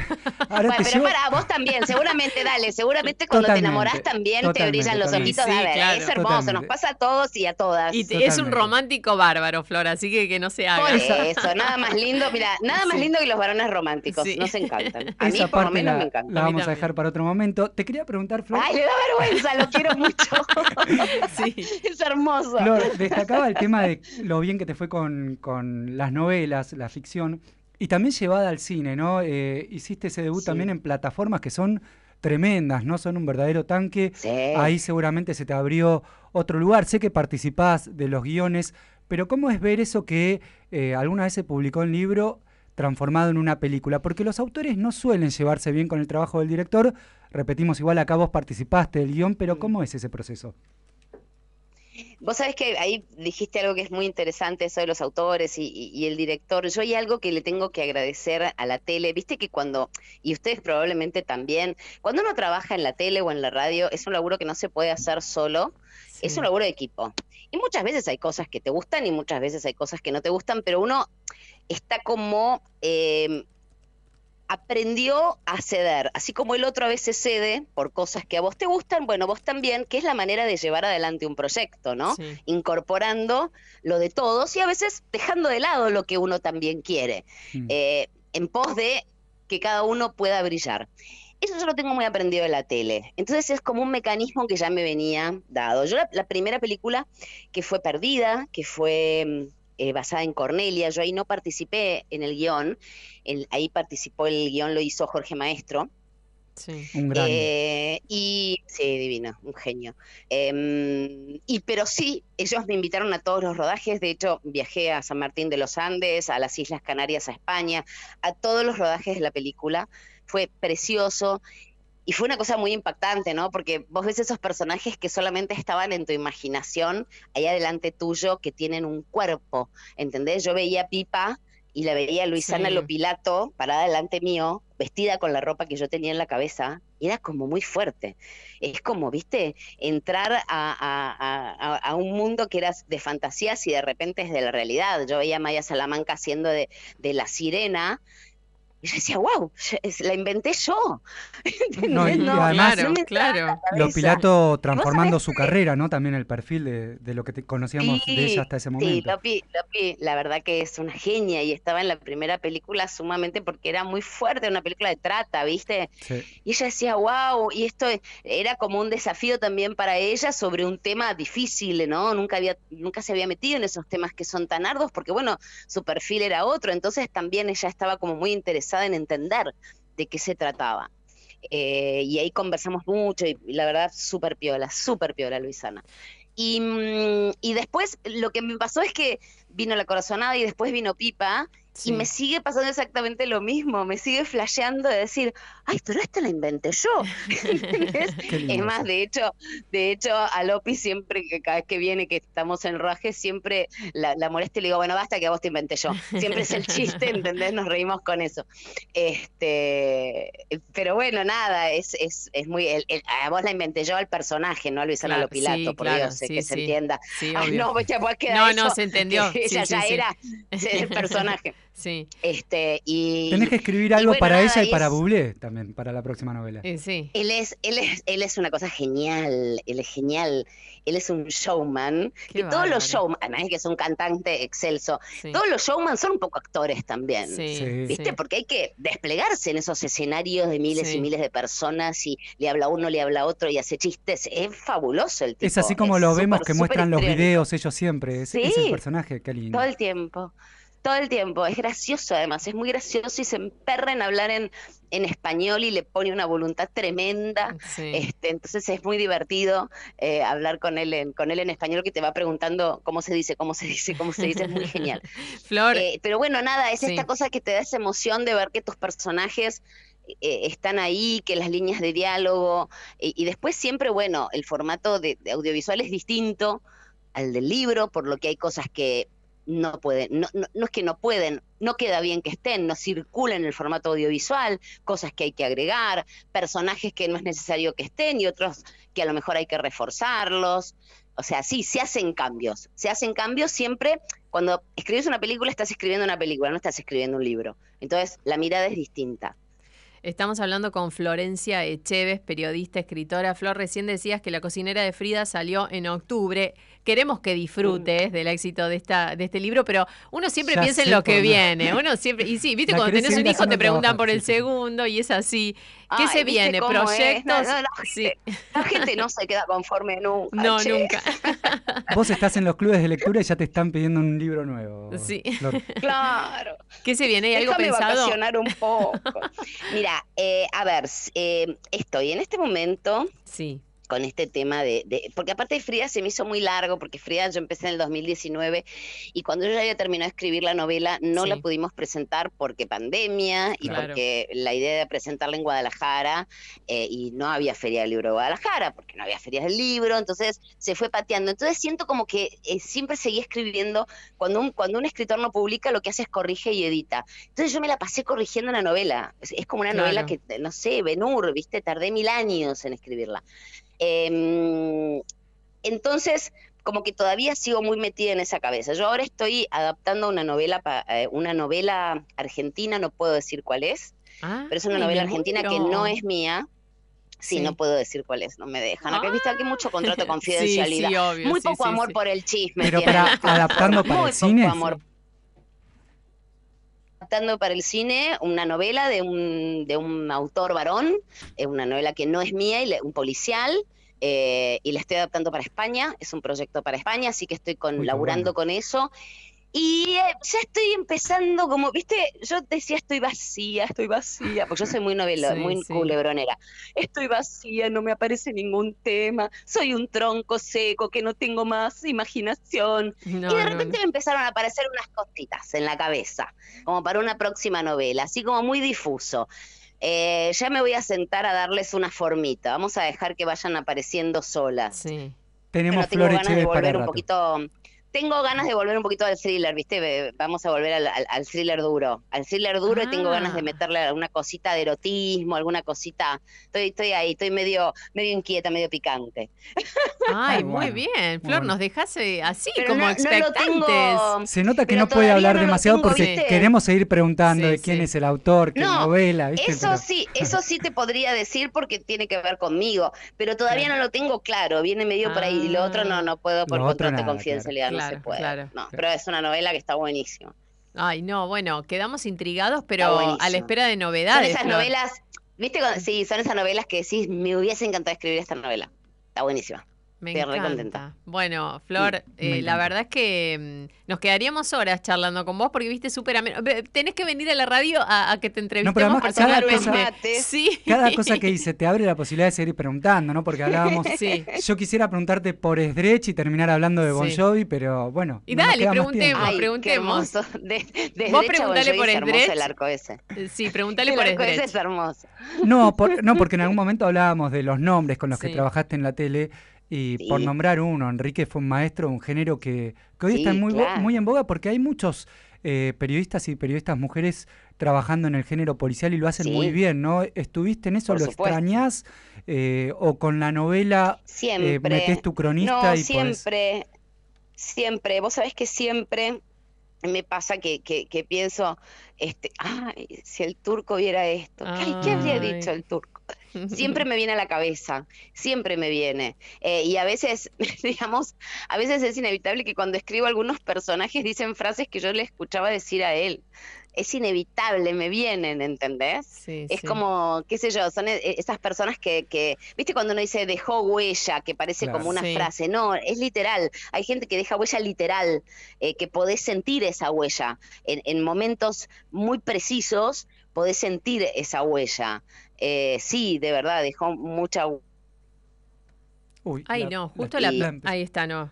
que yo lo extraño. Eh, me acuerdo acá, acá estoy. Ah, Sí, no, acá porque me había Sí, metido, sí. perdón, acá estoy, Ah, me había sí, metido en sí. la cocina y no hay mucha señal. Sí. Eh, son esas personas que dejan huella y que, que, que la extraño en el sentido de, de recordarlo mucho, de recordarlo mucho Sí. en determinadas situaciones que, que, que, que me gustaría, viste, contarle o compartir con él, digamos. Sí, siempre me pasó, nunca, nunca dejé de acordarme de él. Y pasaron muchísimos años, pero nunca dejé de acordarme de él. Qué lindo. Flor, la verdad es que fue un placer hablar con vos y quedamos, como te dijimos, expectantes por novedades, pero te dejamos disfrutar de este éxito de la cocinera de Frida. Y por supuesto invitamos a, a nuestros oyentes que nos decían, estoy pegado a la entrevista con Florencia Echeves, así que todos a comprar el libro, ese o los otros también, porque... Yo eh, estoy leyendo Cornelia en Sí, claro. Sí, ¿Estás sí. con Cornelia? Estoy con Cornelia. Es duro, y- Cornelia. sí, pero me encanta cómo escribís, Flor. Sí, la verdad que sí. Ay, Así que- gracias. No, en serio, Muchas gracias. Gracias a vos por esta entrevista, gracias. Flor, y todos los éxitos. No, chicos, a ustedes Queremos por saber el más. interés, a ustedes por el interés. Bueno, dale, en un tiempito voy, Dale, pero vamos dale. presencial y me tomo unos matecitos. Dale. Tomamos unos matecitos, Te llevo un- algún, algún riquito y hacemos una merienda. Me encanta, plan para Escuchando a sábado a la tarde. claro. Dale. Gracias, Flor. Listo, chicos, un Muchos beso besos. grande. Hasta luego. Chau, chau. Bueno, ahí pasaba entonces Florencia Echeves, periodista y escritora. Nos contagió el entusiasmo para terminar estos 15 minutos de programa, pero Clau, hacemos una pausa cortita y volvemos. Dale.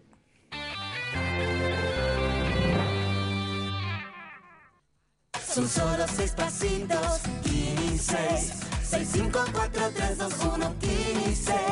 Son solo seis pasitos. Este miércoles el Kini 6 sortea un super pozo de 470 millones de pesos. 6, 5, 4, 3, 2, 1, 15. Ahora podés ver los pases entre los conductores de nuestra programación. Ingresa a rivadavia.com.ar, cliquea en la cámara y listo. Entra, mirá y disfrutá. Radio Rivadavia, AM630. Todo lo que pasa, todo el día. Con mi mujer discutimos por las vacaciones. Yo quiero ir a Cancún. ¿Y ella? Quiere venir conmigo. Vuelve el parque más grande de Latinoamérica. Verano en Tecnópolis. Atardeceres 2023. Del 3 de febrero al 5 de marzo. Viernes, sábados, domingos y feriados de 16 a 22. Entrada libre y gratuita. Conoce más en tecnopolis.gov.ar. Primero la gente. Ministerio de Cultura. Argentina Presidencia. Comunicate con nosotros a través de nuestro WhatsApp 11 50 26 8 630. Radio Rivadavia AM630. Todo lo que pasa. Todo el día. Estás buscando algo que te levante a un precio que no te mate. Volvé a encenderte y recárgate de energía. Ponele ritmo a tu día. Ponele rockstar a tu día. Bebida alcohólica con cafeína y taurina suplementada con guaraná y ginseng. Desde el lunes 6 de febrero, desde las 16, Crónica de una tarde anunciada con Nelson Castro. El escenario político con sus protagonistas y el análisis periodístico de primer nivel. Ya lo sabes, damos la noticia, damos información. Crónica de una tarde anunciada con Nelson Castro. Rivadavia 630. Todo lo que pasa, todo el día. Contacto Digital, un puente entre las personas y los medios.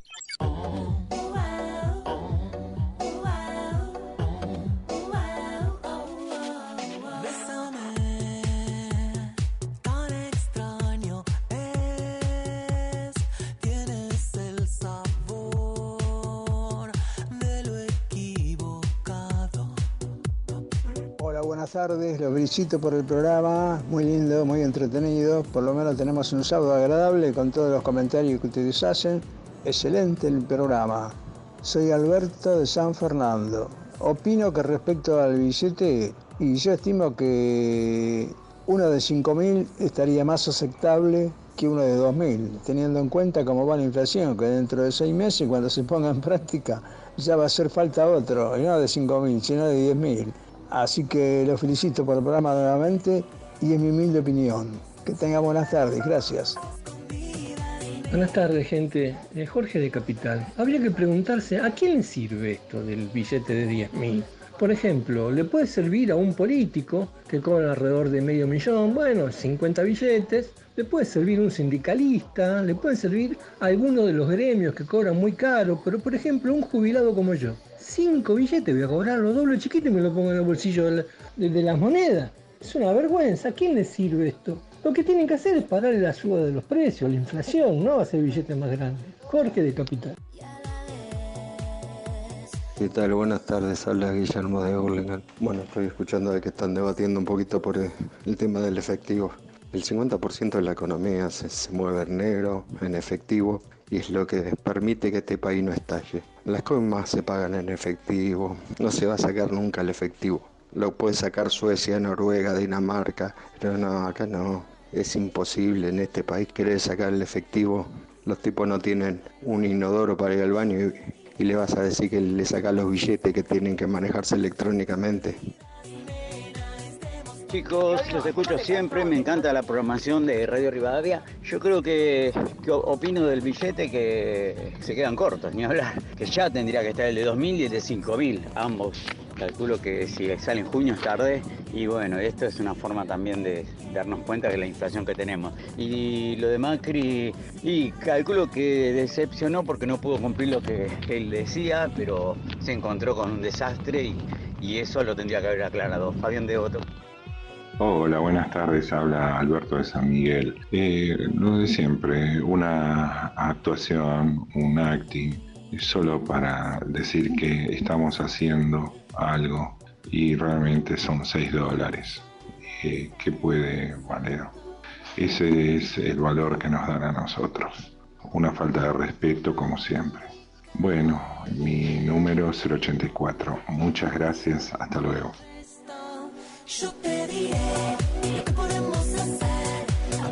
Y ahí pasaban entonces algunos de los mensajes de los oyentes, Claudio, que estuvieron de principio a fin dos horas con nosotros. Qué ¿eh? cantidad de gente escuchándonos, dejándonos su mensaje, pero además, eh, cuando hacemos un repaso, mucha decepción con la clase política, con Sí. la medida, y un poco refleja también cuando después vemos las encuestas donde eh, las imágenes negativas de los dirigentes no mejoran, eh, escuchar estos mensajes condice con eso, ¿no? Claro que sí. Vamos al momento libro del programa, Claudio. Ahora Dale. que nos quedan algunos minutos. Antes vamos a decir quiénes son las ganadoras de los dos libros que regalamos en el día de hoy. Claudia de Quilmes era la primera ganadora que anunciamos en la primera La hora del programa. Tu tocaya. Y la segunda ganadora del libro es Lorelei de Caballito. La producción ya se comunicó con las dos. Aplausos. sí. Aplausos para dos mujeres. Dos mujeres ganadoras, Claudia de Quilmes y Lorelei de Caballito ganadoras. Y les cuento a todos los que nos escuchan todos los sábados que el próximo sábado vamos a tener dos libros más para regalar. Acá están, para los que ven el Lo streaming. El lenguaje digital, porque nuestro conductor invitado nos trajo dos libros de su autoría. Libros de Claudio Robin, El lenguaje digital para regalar la semana que viene. Así que si quieren, ya se pueden ir Ficción. anotando. No, el sábado que viene, mejor así tenemos todos los que quieren participar de, este bien. regalito. Claudio, gracias. ¿eh? Por favor. Y además de escribir, le, lees un montón. No, estamos leyendo. Vamos a hablar un poco de lo que el verano que decíamos te da tiempo para leer. Recomendados. Decíamos de recomendar algo. Estoy con dos libros. Uno es de Mariana Enríquez, una autora argentina que tiene ficción también periodista, ¿no? Y ha Sí. ganado el premio Anagrama hace un par de años con una novela Nuestra parte de noche. Es una novela muy grande, pero en este caso un libro periodístico, una biografía coral también, porque se trata de varios testimonios que ella juntó en La hermana menor, que es un retrato de Silvina Ocampo, la menor de las hermanas, eh, un poco a la sombra siempre de su hermana mayor, la artista Victoria Ocampo, también con el tema de haber estado casada con Bioy Casares o ser muy amiga de Borges, a veces la relegó de un plano del que fue una gran escritora. Y este libro es espectacular cómo recorre y cómo nos podemos encontrar metiéndonos en la biografía de Silvina Ocampo también en lo que es el retrato de una época, ¿no? De una familia de la sociedad alta de Buenos Aires de aquel entonces, donde, por ejemplo, cuando escuchamos hablar de la vaca atada, ¿viste? Sí. El argentino tenía la vaca atada. Bueno, Sí. los Ocampo eran parte de esa tradición de familias que pasaban una gran parte del año en Europa, en este caso iban mucho a París, y se llevaba al padre de las Ocampo la vaca en el barco para que las nenas tengan la leche fresca en el, en el barco, en el viaje, esos viajes que eran eternos, ¿no? Por un lado, esto tiene que ver con lo periodístico y Luciano Lamberti, gente que Sí. habla dormida, recomiendo un autor argentino también, Que hablábamos del universo del terror con Stephen King, con Mariana, con recién con Flori Chévez, y esto eh, tenemos un escritor que se mete en ese mundo y acá tiene todos sus cuentos reunidos y con algunos cuentos que son notables, como por ejemplo, recomiendo uno por si lo llegan a agarrar, El loro que podía adivinar el futuro. Dos libros entonces, Gente que habla dormida, de Luciano Lamberti y La hermana menor de Mariana Enríquez. Mira, Claudio, buenísimos las, re- buenísimas las dos recomendaciones entonces para todos los oyentes que están del otro lado. Viste que siempre está bueno que te recomienden un libro, más en esta época del año, que hay muchos que tienen tiempo libre, Que nos empezó podemos desconectar febrero. un poquito más. Exactamente, muchos se tomarán vacaciones en este mes, que muchos están esperando, ¿no? Viste, Eh, cuando salís en febrero se te hace eterno el verano. Bueno, cambió mucho también el concepto que teníamos de verano, ¿no? ¿Cuántos Sí. días te vas? Sí. El promedio mucho menor a nuestras épocas de cuando éramos chicos, Ceci. Pero bueno, ojalá que pueda desconectar la gente y la lectura siempre es buena tenerla para esos espacios. Sí, y ya mira, tenés, Claudio, una anotada para el libro que estamos regalando tuyo, el lenguaje Bueno, digital. ¿quién es? Lidia. Lidia, un abrazo grande. Que nos Ojalá pregunta si puede anotarse para el libro de Claudio. Y claro que sí, Lidia. Acá nuestro productor, Facu, está anotando ya a la primera participante por, Un abrazo por el regalito. Lidia. A Lidia, un beso grande y a todos los oyentes. Vamos a leer un mensaje más de Carlos de Lanús, que nos decía que leyéramos su mensaje. Primero nos pidió, por favor, lean mi mensaje con respecto a la consigna, Claudio, que tuvimos en el día de hoy. Hola, ese billete va a salir entre junio y julio de este año y para ese tiempo la mitad mm, lo va a comer la inflación y la otra mitad la emisión. No existirá ese billete a mitad de año. Uno de 5 mil directamente tendrían que haber sacado, pero no hay criterio ni cerebro, dice no hay Carlos de la gente, ¿no? En lo No. que pueda pasar con la economía. Y mensajes parecidos, ¿eh? Mm, La mayoría, te diría que todos, Claudio, no recibimos uno a favor. No, no, no, no, pero además eh, muy consciente la gente de lo que puede hacer con la plata. O sea, no hace falta que le digas o que le inventes nada porque cada uno va al mercado, vive su propia realidad y, y hay mucha cuestión que la gente ya eh, está totalmente escéptica de lo que le puedan decir. Sí, es, es cierto. Gracias a todos por los mensajes, por habernos acompañado en estas dos horas de programa. Claudio Robín estuvo con nosotros haciéndonos el aguante. Claudio, ¿cómo la pasaste? Quiero saber. No, la pasé de 10. Yo te decía al comienzo, la verdad, eh, el placer también de estar en una emisora como Rivadavia, la que escucho siempre, pero además eh, con la historia que tiene este lugar. eh, realmente encantado de haber estado acá. Se me hizo cortísimo. ¿Querés, querés otra hora más vos, me parece? Voy a venir. No, no, no me quiero autoinvitar, pero la pasé muy bien, así que muchas gracias a Alfi, por supuesto, y también a Gastón. Eh, acá, mira, otro mensaje. Me anoto para el libro El Bueno, se lenguaje fueron digital. Ahí está. Bueno, seguimos. Graciela de Tapiales. Graciela, un abrazo grande. A Lidia también, que pasó recién. Bien, bueno, muy bien, Claudio. Ya tenemos a dos y ya nos empezamos a despedir de este contacto digital que hicimos. Gracias, Claudio, de verdad por haber venido. Le mandamos un beso enorme a Alejandro Alfie, también otro beso a Gastón Reutberg, que están descansando y que próximamente van a estar acompañándonos de nuevo. Pero te tenemos como ahí, primer suplente, Clau. Muchísimas gracias. Nuevamente eh, agradezco, pero además que remarcar que la pasé muy, pero muy bien. Gracias, Claudio. Y por supuesto agradecemos a todo nuestro equipo. Sí, el equipo, vamos a contarles... Unos genios. Unos genios, Genias. ¿no? Que nos, nos hacen esta tarea mucho más fácil. Camila González estuvo en la operación, J. Castro en edición, Juan Biela que en redes, Joaquín Pérez Laudicio y Facundo Raventos en producción, que le damos un aplauso también a Joaquín, que es la nueva incorporación. Ahí está. En Contacto. Digital, Joaco, bienvenido a Contacto Digital. Así que bueno, esperamos que sea mucho tiempo. Por el supuesto. que formen- Va a ser mucho tiempo, Sí, claro que sí. sí, claro que sí. Así que a todos bienvenidos. Gracias a todos por estar ahí, por acompañarnos. Por supuesto, sigan con la programación de Radio Rivadavia, que hay mucho más. Nosotros nos despedimos hasta el próximo sábado. Claudio, gracias. Lo seguiré escuchando. Y a todos ustedes, gracias por estar ahí. Buen fin de semana y que la pasen muy bien. Hasta el próximo sábado. Chau.